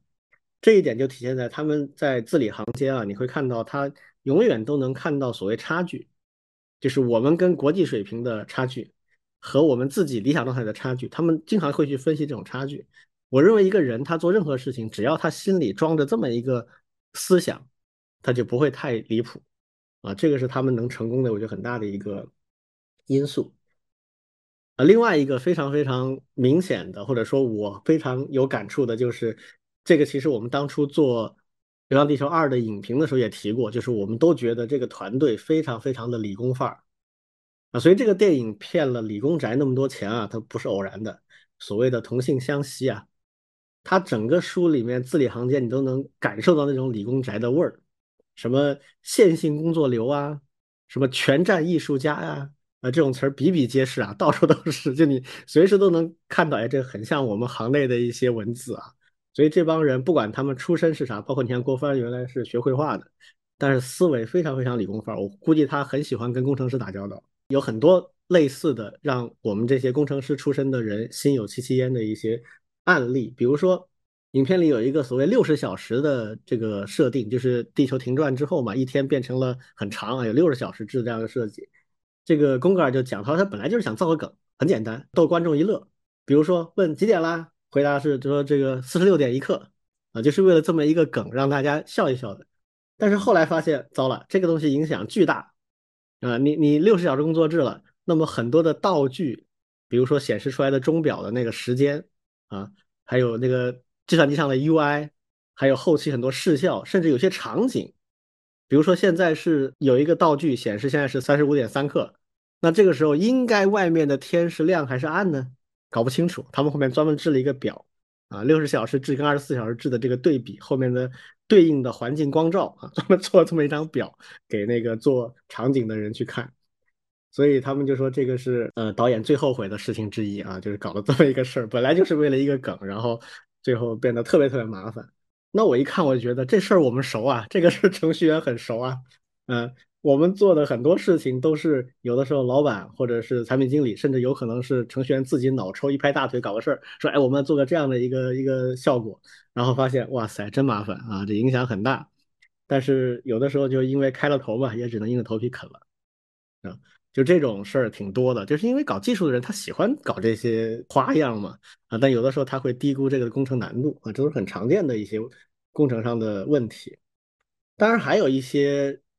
他们遇到的困难挑战不是这种啊，是属于那种叫明知山有虎，偏向虎山行的。比如很经典的一个例子，就是他们对 Titan 的使用。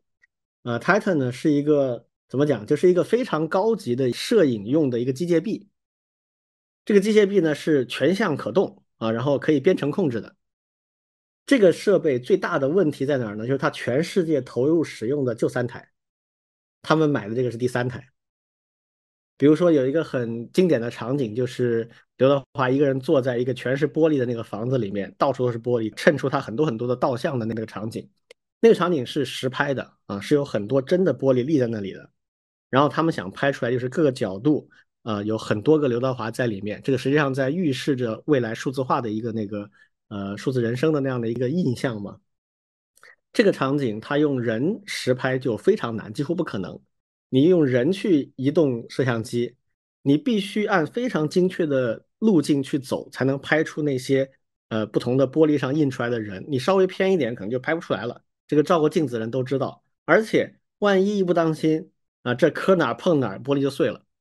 所以这个事儿就几乎不可能人实拍。那又想实拍，又要精准，怎么办呢？就是用 Titan 这种设备。就是编好程之后，这个 Titan 的机械臂就会移动啊，然后所有的几台摄像机就会非常精确的路径去走。它这个设备很先进啊，就是可以实时的预览，然后在实际拍摄中可以实时的这个呃去监控它。那么你随时就可以调整啊，这东西就很棒。但是问题是这东西太新了，那中国显然没人用过，外国也就两台，也就只有很少的团队碰过。而且最要命的是，这个时候是就是疫情期。这个设备要运进来就很麻烦啊，下决心买了，然后运不进来，没有航班啊，最后是从欧洲走这个中欧专列啊，还好那个时候中欧专列还在跑，还什么这个中欧专列跑到蒙古碰到大风雪，在那停了一个月啊，就类似这种啊，好不容易到了，然后不知道怎么装，因为那个原厂的工程师进不来，因为检疫的原因，那怎么办呢？自己先摸索摸索摸索，然后后面远程协作啊，那个原厂的工程师在远程指导他们怎么做。啊，这个还是挺牛逼的，就是本地的我们的工程师还是很厉害啊，最后就真真的自己一点点把它装起来了，然后也用起来了。那后面那个场景拍的也非常成功，据说有两三个场景是用这个拍的。那这个场景我们程序员也很熟啊，你像我们这些有经验的架构师，一般都会尽量避免在重要任务里面引入这种，呃，没人用过的很重型的工具，就是因为有太多不可预测的风险了。但我其实完全理解，从郭导他们的角度来讲，他们为什么会这么决策？因为在他看来，这很可能是一生就一次的机会。这个电影拍完了，有没有下一步不知道。那这个电影的规模，好不容易有这样的预算规模，又能够去做这样的尝试了。我这次不用的话，可能永远没机会了。不光是我没机会，可能中国人也没人会去试这个工具。那这个领域我们就永远无法突破了。我必须要去试啊！很多架构师也是这样想。对。所以我要说下半段，下半段就是 他真的这么玩了，他有底气的是他真的能把它扛下来。嗯，就这个团队能打硬仗。我确实要学很多新东西，我确实要冒一定风险，但我搞定的时候我就使劲去扛它，我最后把它扛下来了。哎，那这就是牛逼，成王败寇嘛，对吧？你如果没扛下来，最后浪费了，那你就是浪费。所以我觉得这就是两方面，一个是你要做创新，你要有突破性提升，你就要冒风险。但是你冒风险的前提是你有底气，你有足够强的团队，这是一个辩证统一啊，这没办法。是，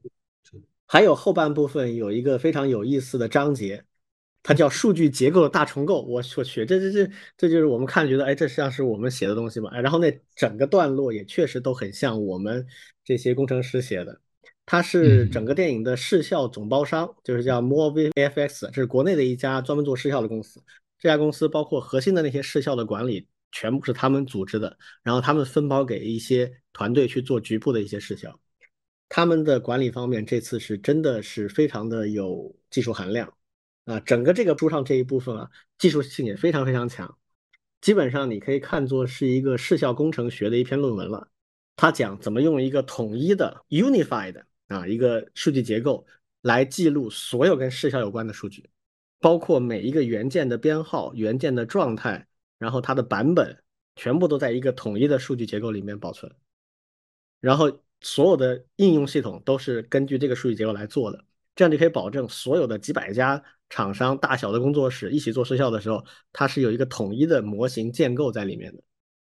我认为，我虽然不是这个内行的，但是我一看觉得这是很有技术含量的东西。呃，可能一般的读者他就看不下去了这一部分。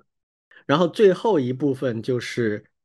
非常能体现这个电影所谓硬科幻那个硬度的，有将近两百页的那个设定书啊，就是他们所谓的叫世界观和一个编年史。这个也是我最喜欢的部分，我读了好几遍啊，就非常有意思。呃，里面分门别类，从自然科学、人文科学，然后什么体育、艺术、生活各个方面，描绘了未来大几十年整个地球上的人类是怎么一个状态啊。这个里面我就在有意识的看啊，在挑里面有没有一些毛病，哎，还真没什么大的毛病啊。硬科幻嘛，就是体现在它是不是一个跟现有的科学认知能吻合的这样的一个状态嘛。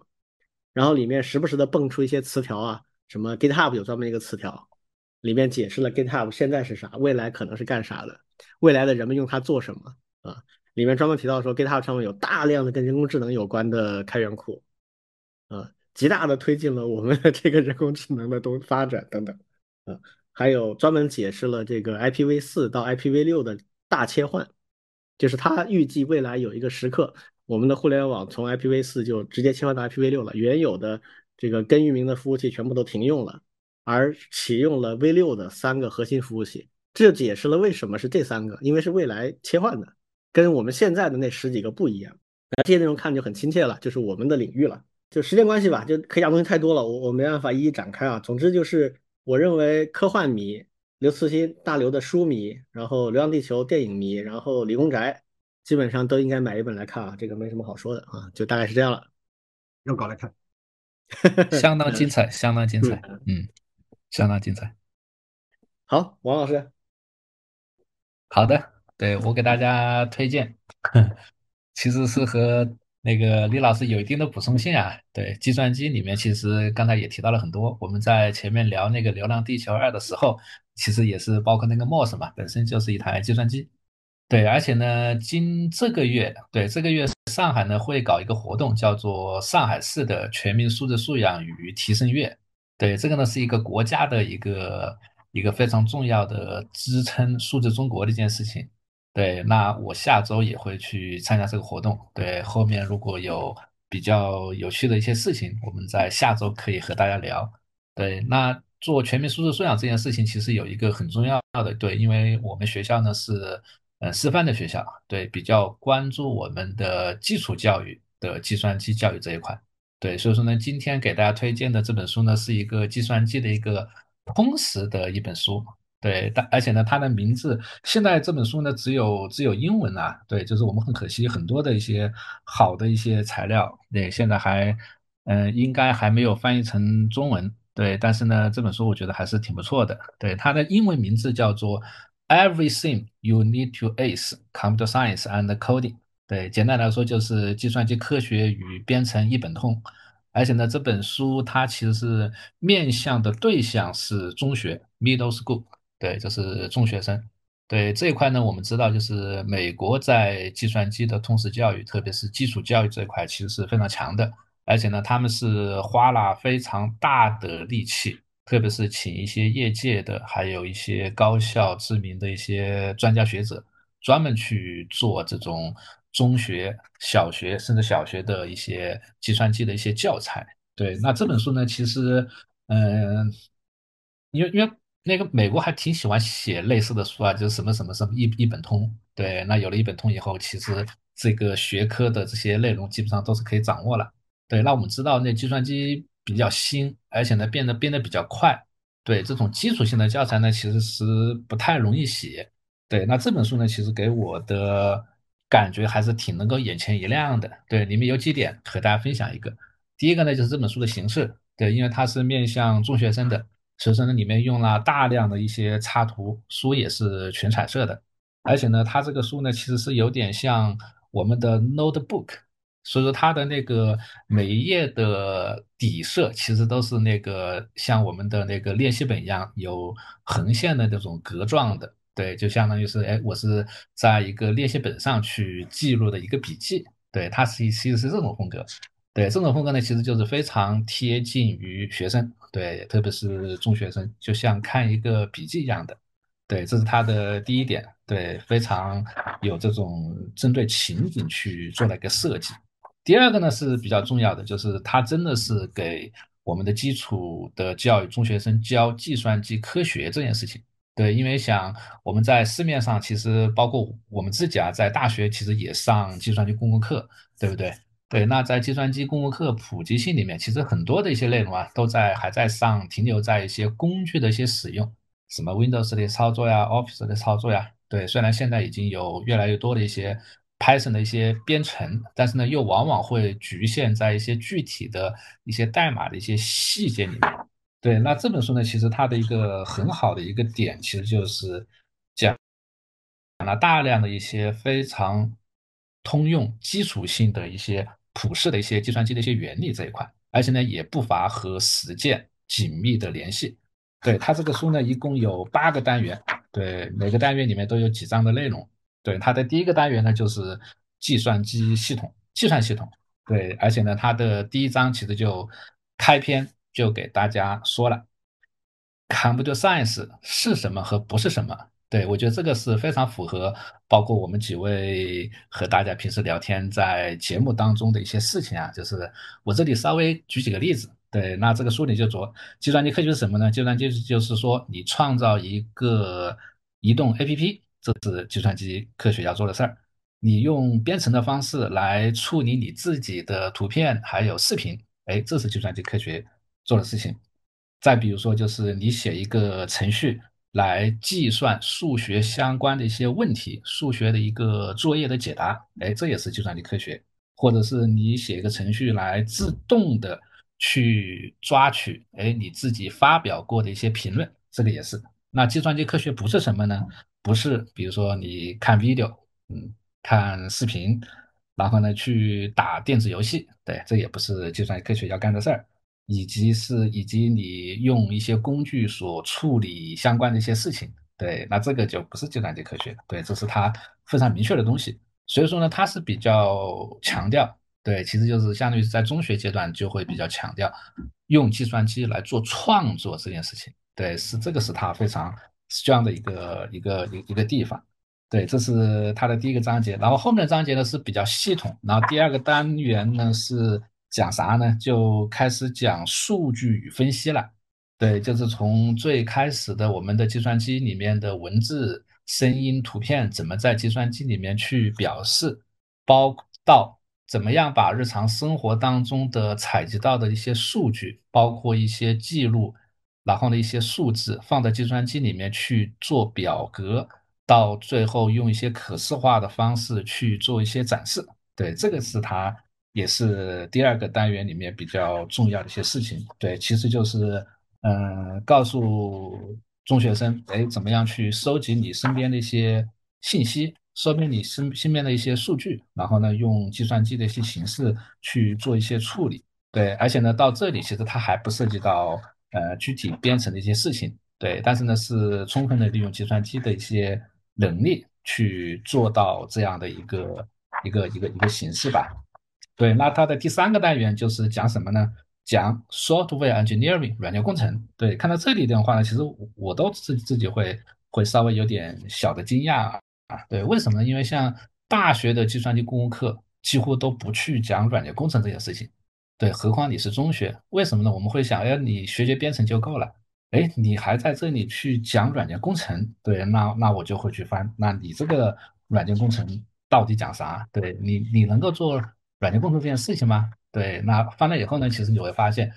对，和前面说的实际上是一脉相承的。它其实是讲思想、讲思路、讲它的一些原理，其实就是问题求解的过程。只不过呢，是用工程的思维方式去做问题的求解。对，包括其实我记得那个应该是李老师推荐的，就是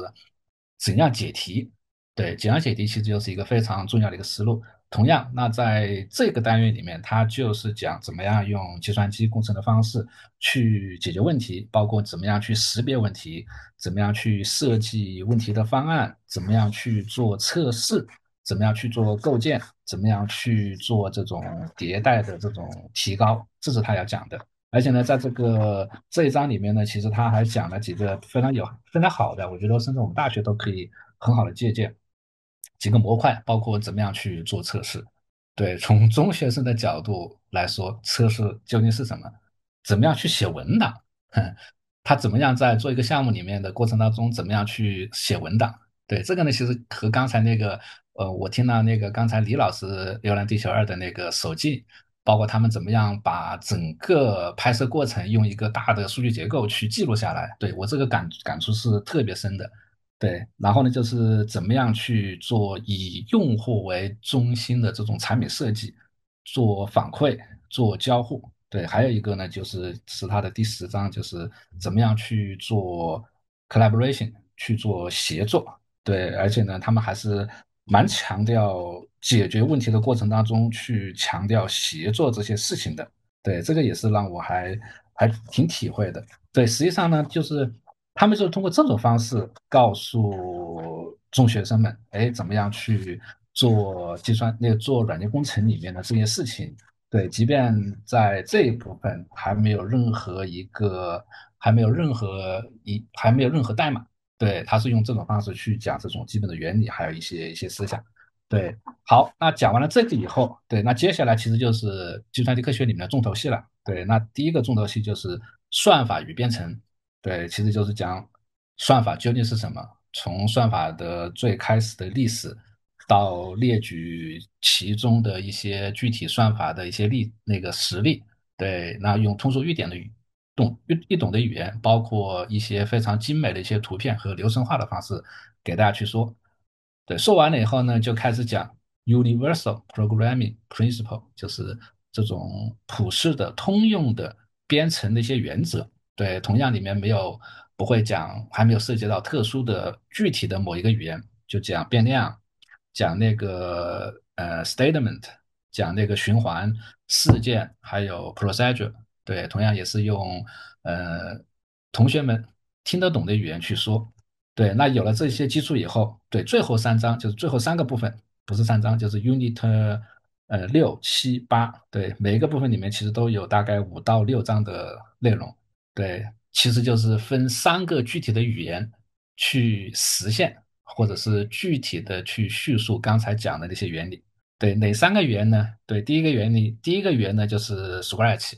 对，就是积木搭积木，对，通过搭积木的方式去讲怎么样去实现一个算法，怎么样去实现一个数据上的一个操作，包括刚才所提到的那些循环呀，那些那些选择呀，还有一些对结果的一些展示。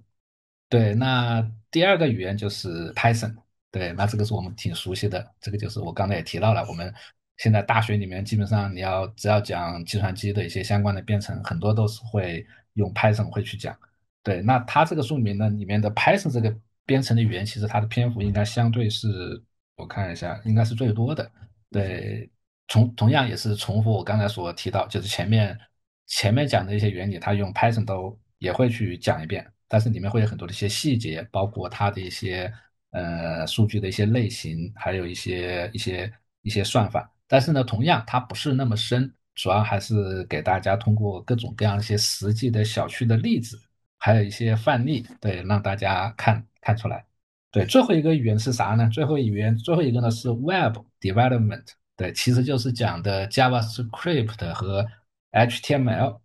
对，这个呢其实也是包括网络安全里面其实也有一些啊，对，但是呢主要就是讲的 HTML 还有 CSS。对，因为这一块呢其实也是。呈现形式，因为它是非常直直观的，对，可以马上有立马见效，大家能够看得到、摸得到、摸得着的一个一个东西。所以说呢，说它在最后一个部分就是，嗯，讲了互联网的一些发展，特别是移动互联网，对，然后呢，用 HTML 去讲解，包括 HTML 还有 Web 里面的一些过程，对，就是当你去打开一个互联网网址的时候，究竟发生了一些什么事情？对，怎么样去来来回回的，包括讲那个互联网的一些协议，对，也是也是用一些非常精简和短小的篇幅把它给那个讲出来。对我觉得也是还是特别受启发的。对，那我查了一下，应该目前还没有还没有引进这本这本书。对，然后呢，如如果大家有兴趣啊，那我至少肯定是感兴趣的。对，其实是可以考虑找出版社引入进来，我们翻译一下。对，那当然我们不光不光翻译，我我们提其实包括李老师在内啊，其实我们对对这一块其实都还挺感兴趣的。我们甚至还可以，嗯，在这一块写一些我们自己的这一块的一些技术的一些教材。对，当然他的那个所画的。功夫其实还是还是蛮多的，对。但是呢，我看了以后，反正我还是我我我买了一本一本实体的，对我还是挺爱不释手的。对我觉得，哎，我们以后的小朋友、小学生、中学生都能够学到这样的一些计算机的一些知识，我觉得还是还是挺不错的。哎，好，我的推荐就到这里。它这个有 Kindle 或者 iBook 的版本吗？我去弄个电子版学习一下。应该有，我发给你啊。嗯啊，好，你好，老张，好，嗯，我今天也是介绍一本通识类的书，但是跟王老师介绍的通识类的书可能是两个极端啊。嗯，是叫做《老子通识 》，果然，对，完全完全不是那么回事儿，对吧？是，而且这本书非常新啊，是二二零二二年七月出版的，非常新的一本书，它的。它的作者是复旦大学的郭永炳教授。嗯，为什么会为什么会介绍这本书？因为最近我正在看，而且其实应该这么说吧，就说我差点就错过老子整个的一套东西。我我最开始其实我我对文科类的东西一直都很感兴趣，但是我入手是从钱穆开始的。我看了很多钱穆的书，有比如说钱穆的那个《先秦诸子细年》我看过，然后《庄老通变》看过。然后留下的整体印象，当我当然会非常崇拜钱穆。然后呢，他的整个的观点就是基于他对于中国古代历史的所所有的典籍的考证，认为这个庄子在老子的前面，而庄子是很多原创性的，而等到了老子的话呢，其实是很多这种 再创作。这是这是留下的第一个印象。第二个印象呢，就是我很长一段时间不是一直在看理想听杨照老师嘛？杨照老师是毕业于台大的历史系，然后呢，他也是钱穆的崇拜者，他也在这个看理想上面就开了一门课程，就是中国经典通读计划。然后听他的讲解，我觉得非常有道理，而且非常的有意思。其中最大的一个特点就是杨照也非常的推崇庄子，而对老子。相当的不赞同，就就觉得呃，其中有一个最大的不赞同，就是他认为老子的思想其实启发了后面的法家，启发了后面的权谋，而且还有带有很浓厚的所谓的这个愚民，就是愚弄老百姓、愚民政策这样的一种思路。所以我一直就不是很喜欢老子，一直就没看。直到后面，就是因为有一个原来也是盛大创新院的同事，李军也认识啊，就那个唐小军啊，他一直在给我推荐。爱好者，对 对对，然后他就一直在推荐我读这个老子的书。后来后来经过他反复劝诱，最后就开始读，就而且还不光是读一本啊，他给我推荐了好多本书。然后我我觉得《老子通识》这本书比较值得拿来推荐给大家。那么为什么要读老子这本书呢？可以说，呃，这本书当然是。在中国古代产生的最具有影响力的典籍之一，怎么叫最呢？就是说，在不只是在中国范围内啊，中国范围内当然是老子有无数的选本、无数的本子，而且在中国从历代就有流传了很多很多的版本，而且在世界范围内影响力最广的也不是《论语》《论语》，而是老子。据据有德国学者统计啊。老子在西方的译译本总数是有两百五十种以上的西西方语言的译本，是还有另外还有一个学者在二零一九年统计的时候，是一共收集了三七十三种语言的一千五百七十六种译本，他认为这本书是除了圣经以外，全世界范围内译本最多的经典，所以他的影响力是全世界范围内的。另外一方面呢，就是老子这本书其实还与真正中国唯一的本土的宗教道教密切相关啊。当然，道教对中国的影响也非常的大。所以，如果要想理解现在的中国，呃，怎么样来的，怎么样变成今天的样子的，读老子可能是一个。呃，必须补上的一课，而另外一方面，当然也是因为老子的语言非常的优美啊，为汉语世界贡献了大量的这个成语，呃，俗语也有很多，比如说这个什么玄之又玄，大器晚成，出生入死，根深蒂固，和光同尘，啊，无中生有，委曲求全，这些成语都是从老子里面来的。所以，所以当我们去读老子这本书的时候，就当你尤其是读进去了之后，其实会发现它。它是一种韵文，它它背后是有押韵的，读起来是朗朗上口，本身就是一种挺享受的事情。更重要的是，其实老子他整个的是一种，就是呃，我会把它称之为三位一体的整合性的学说。哪三位一体呢？首先，它是一套世界观，就把整个世界这个道生一，一生二，二生三，三生万物啊这样的一个整个的世界观，道是怎么运行的，这是一个本质。然后呢，他也把这套道的运行的规律拿来讲如何治理国家，比如说治大国如烹小鲜，诸如此类的，呃，无为而无不为，讲的是治理。但同时呢，他也会讲如何修身养性，也是用的这种道的这个一套学说去讲如何的保养身体，如何的这个叫做减少欲望，如何的去呃如如同像婴儿一样的去。呃，生活其实这一套学说背后是一个整体，这个是呃，我觉得是非常值得去理解，或者说去就不管他你认不认同老子的那一整套的学说，但是你需要去理解这背后的一套逻辑。然后老子的书这么多，成千上万，汗牛充栋都可以都可以说，但是为什么读这本呢？当然，一方面是因为就是说那个唐小唐小军一直在推荐我读嘛，当然我我读进去以后也会觉得非常好。先说作者本人，作者是叫郭永炳教授，是八零年出生的，然后九八年考入复旦大学的文科基地班，然后到了二零零七年，就非常快的速度就博士毕业，然后就进入到这个复旦大学的这个呃出土文献与古文字研究中心，担任裘锡圭先生的助手，就实际上他是裘锡圭先生的亲传弟子啊。而裘锡圭又是什么人呢？就是也是一九三五年出生在上海的。现在，呃，这之前是毕业于复旦大学的历史系，后面在好多个大学，呃，干过以后，北大中文系也做过，后来又被拉回到复旦，然后就在复旦待了几十年，培养了很多很多的弟子。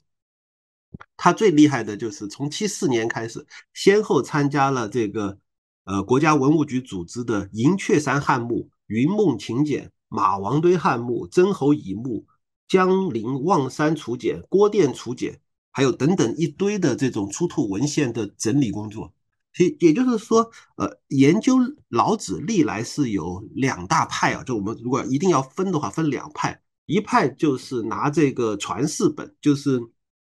呃，不是出土文献，就是传世本。就比如说什么和尚公讲老子，或者是那个。后面呢还有一些就是注解老子的，但是都是那个呃就是传统的我们在市面上都能见到的版本。但是到了后面就是呃六七十年代之后，其实出土了一大批的汉代的呃帛书和竹简，结果就会带来的就是从考古学、从古代文字的训诂这种角度，会发现一个几乎完全不同的老子。而裘锡圭先生就是这个学派的。鼻祖或者说叫做大大牛大神级别的人，他带出来的弟子写的这个书，像郭永炳的这本书，其实呃怎么说呢？最最厉害的一点就是说，当然它首先是一本通识书，所以讲的深入浅出，非常的非常的好读，不会不会说读起来非常的像一本学术书籍一样的特别拗口。但另外一方面，因为他毕竟是裘裘老带出来的弟子，所以他的学术功底是非常够的。他的古文字训练、训诂的训练是相当足够的，不会乱来。因为因为市面上其实讲老子还有一个流派啊，刚才刚才没讲到的，叫做乱来的，就是就是那种在电视上跟你讲什么，通过老子讲管理啊，通过老子讲养生啊，这种号称大师的人，那种是乱来的。但是像郭永炳教授的这种这种讲解，他毕竟是学术底子在那的，这个是给就是在学术上是有保证的。当然，另外第三个要点就是他并不盲从，就是他他的最后的后记写的时候就很有意思，就在讲啊啊，我写这本书。呃，写完了，但是呢，里面有一些呢，当然是我深受这个呃裘老先生的这个启发，或者说对我的帮助。但另外呢，也有一些我不太同意老师的观点啊，一二三什么什么。所以这样一本书是有作者自己的思考，有作者自己的创建的。就举一个非常小的例子啊，就是自然，就是我们一直说这个人法地，地法天，天法道，道法自然。我们一般怎么理解？觉得自然不就自然界吗？所以道就是从自然界的规律总结出来的吗？其实不是。他书里面是这么写，其实，在老子之前，没有“自然”这个词，这个词可能是老子首创的，而且它跟我们今天所理解的名词“自然界”是有区别的。我们从古汉语的角度来说，“自然”这两个字要分开读的。从字面意义上的理解，就是他就自己就那样，就是 self-so。他自己就那样，所以所谓的道法自然，并不是道所学习、所参考的对象是自然界，而是道，因为已经没有什么别的可以参考了，所以他参考的只能是他自己。道法的是他自己而已，这就是跟我们原来所理解的道法自然大不相同。但是读了以后又很有启发，就说：“哎，对哦，有道理啊。”这就是，当然这是举的非常非常小的一个点啊。这本书里面有很很多的内容，就是呃给我们以启发的。简单讲一讲，就是呃整个这本书的结构。嗯，第一章讲的是老子是谁，就是老子这个人是谁。历史上其实有很多种不同的说法，呃，然后呢，这个作者就开始梳理。历史上对于老子这个人的各种各样的说法，最后他有一个自己的结论。他认为啊，老子大概是什么年代的？而老子应该是在庄子之前的，而且确实是呃对孔子有启发，甚至是亦师亦友的这样的一个人。然后再接下来再讲老子这本书到底是一本什么样的书？为什么呃像钱穆会觉得老子是在庄子之后，但事实上他在庄子之前。它毕竟还是一本语录的汇编本，然后再接着讲老子的这个呃关键点，就是它的要义，还有一些它的关键的这种用词。这本书里面有一大个章节是非常精华的，就是一个一个讲里面的词，比如说“道”这个词怎么理解，“德”这个词怎么理解，一二三四的一怎么理解等等，就一个一个讲。所以它其实是一种呃提纲挈领形式的一个介绍。然后再讲，就是说，哎，今天我们应该如何来读老子？能不能够不再去管管这个出土文献？还是说出土文献是一种非常重要的参考？我们需要重新来理解出土的呃文献、出土的竹简所反映出来的老子是怎么回事？最后再讲老子的学说在历史上大概有些什么样的演变？所以，呃，我个人还是觉得这是一本非常。深入浅出也值得读一遍的这个通识类的书，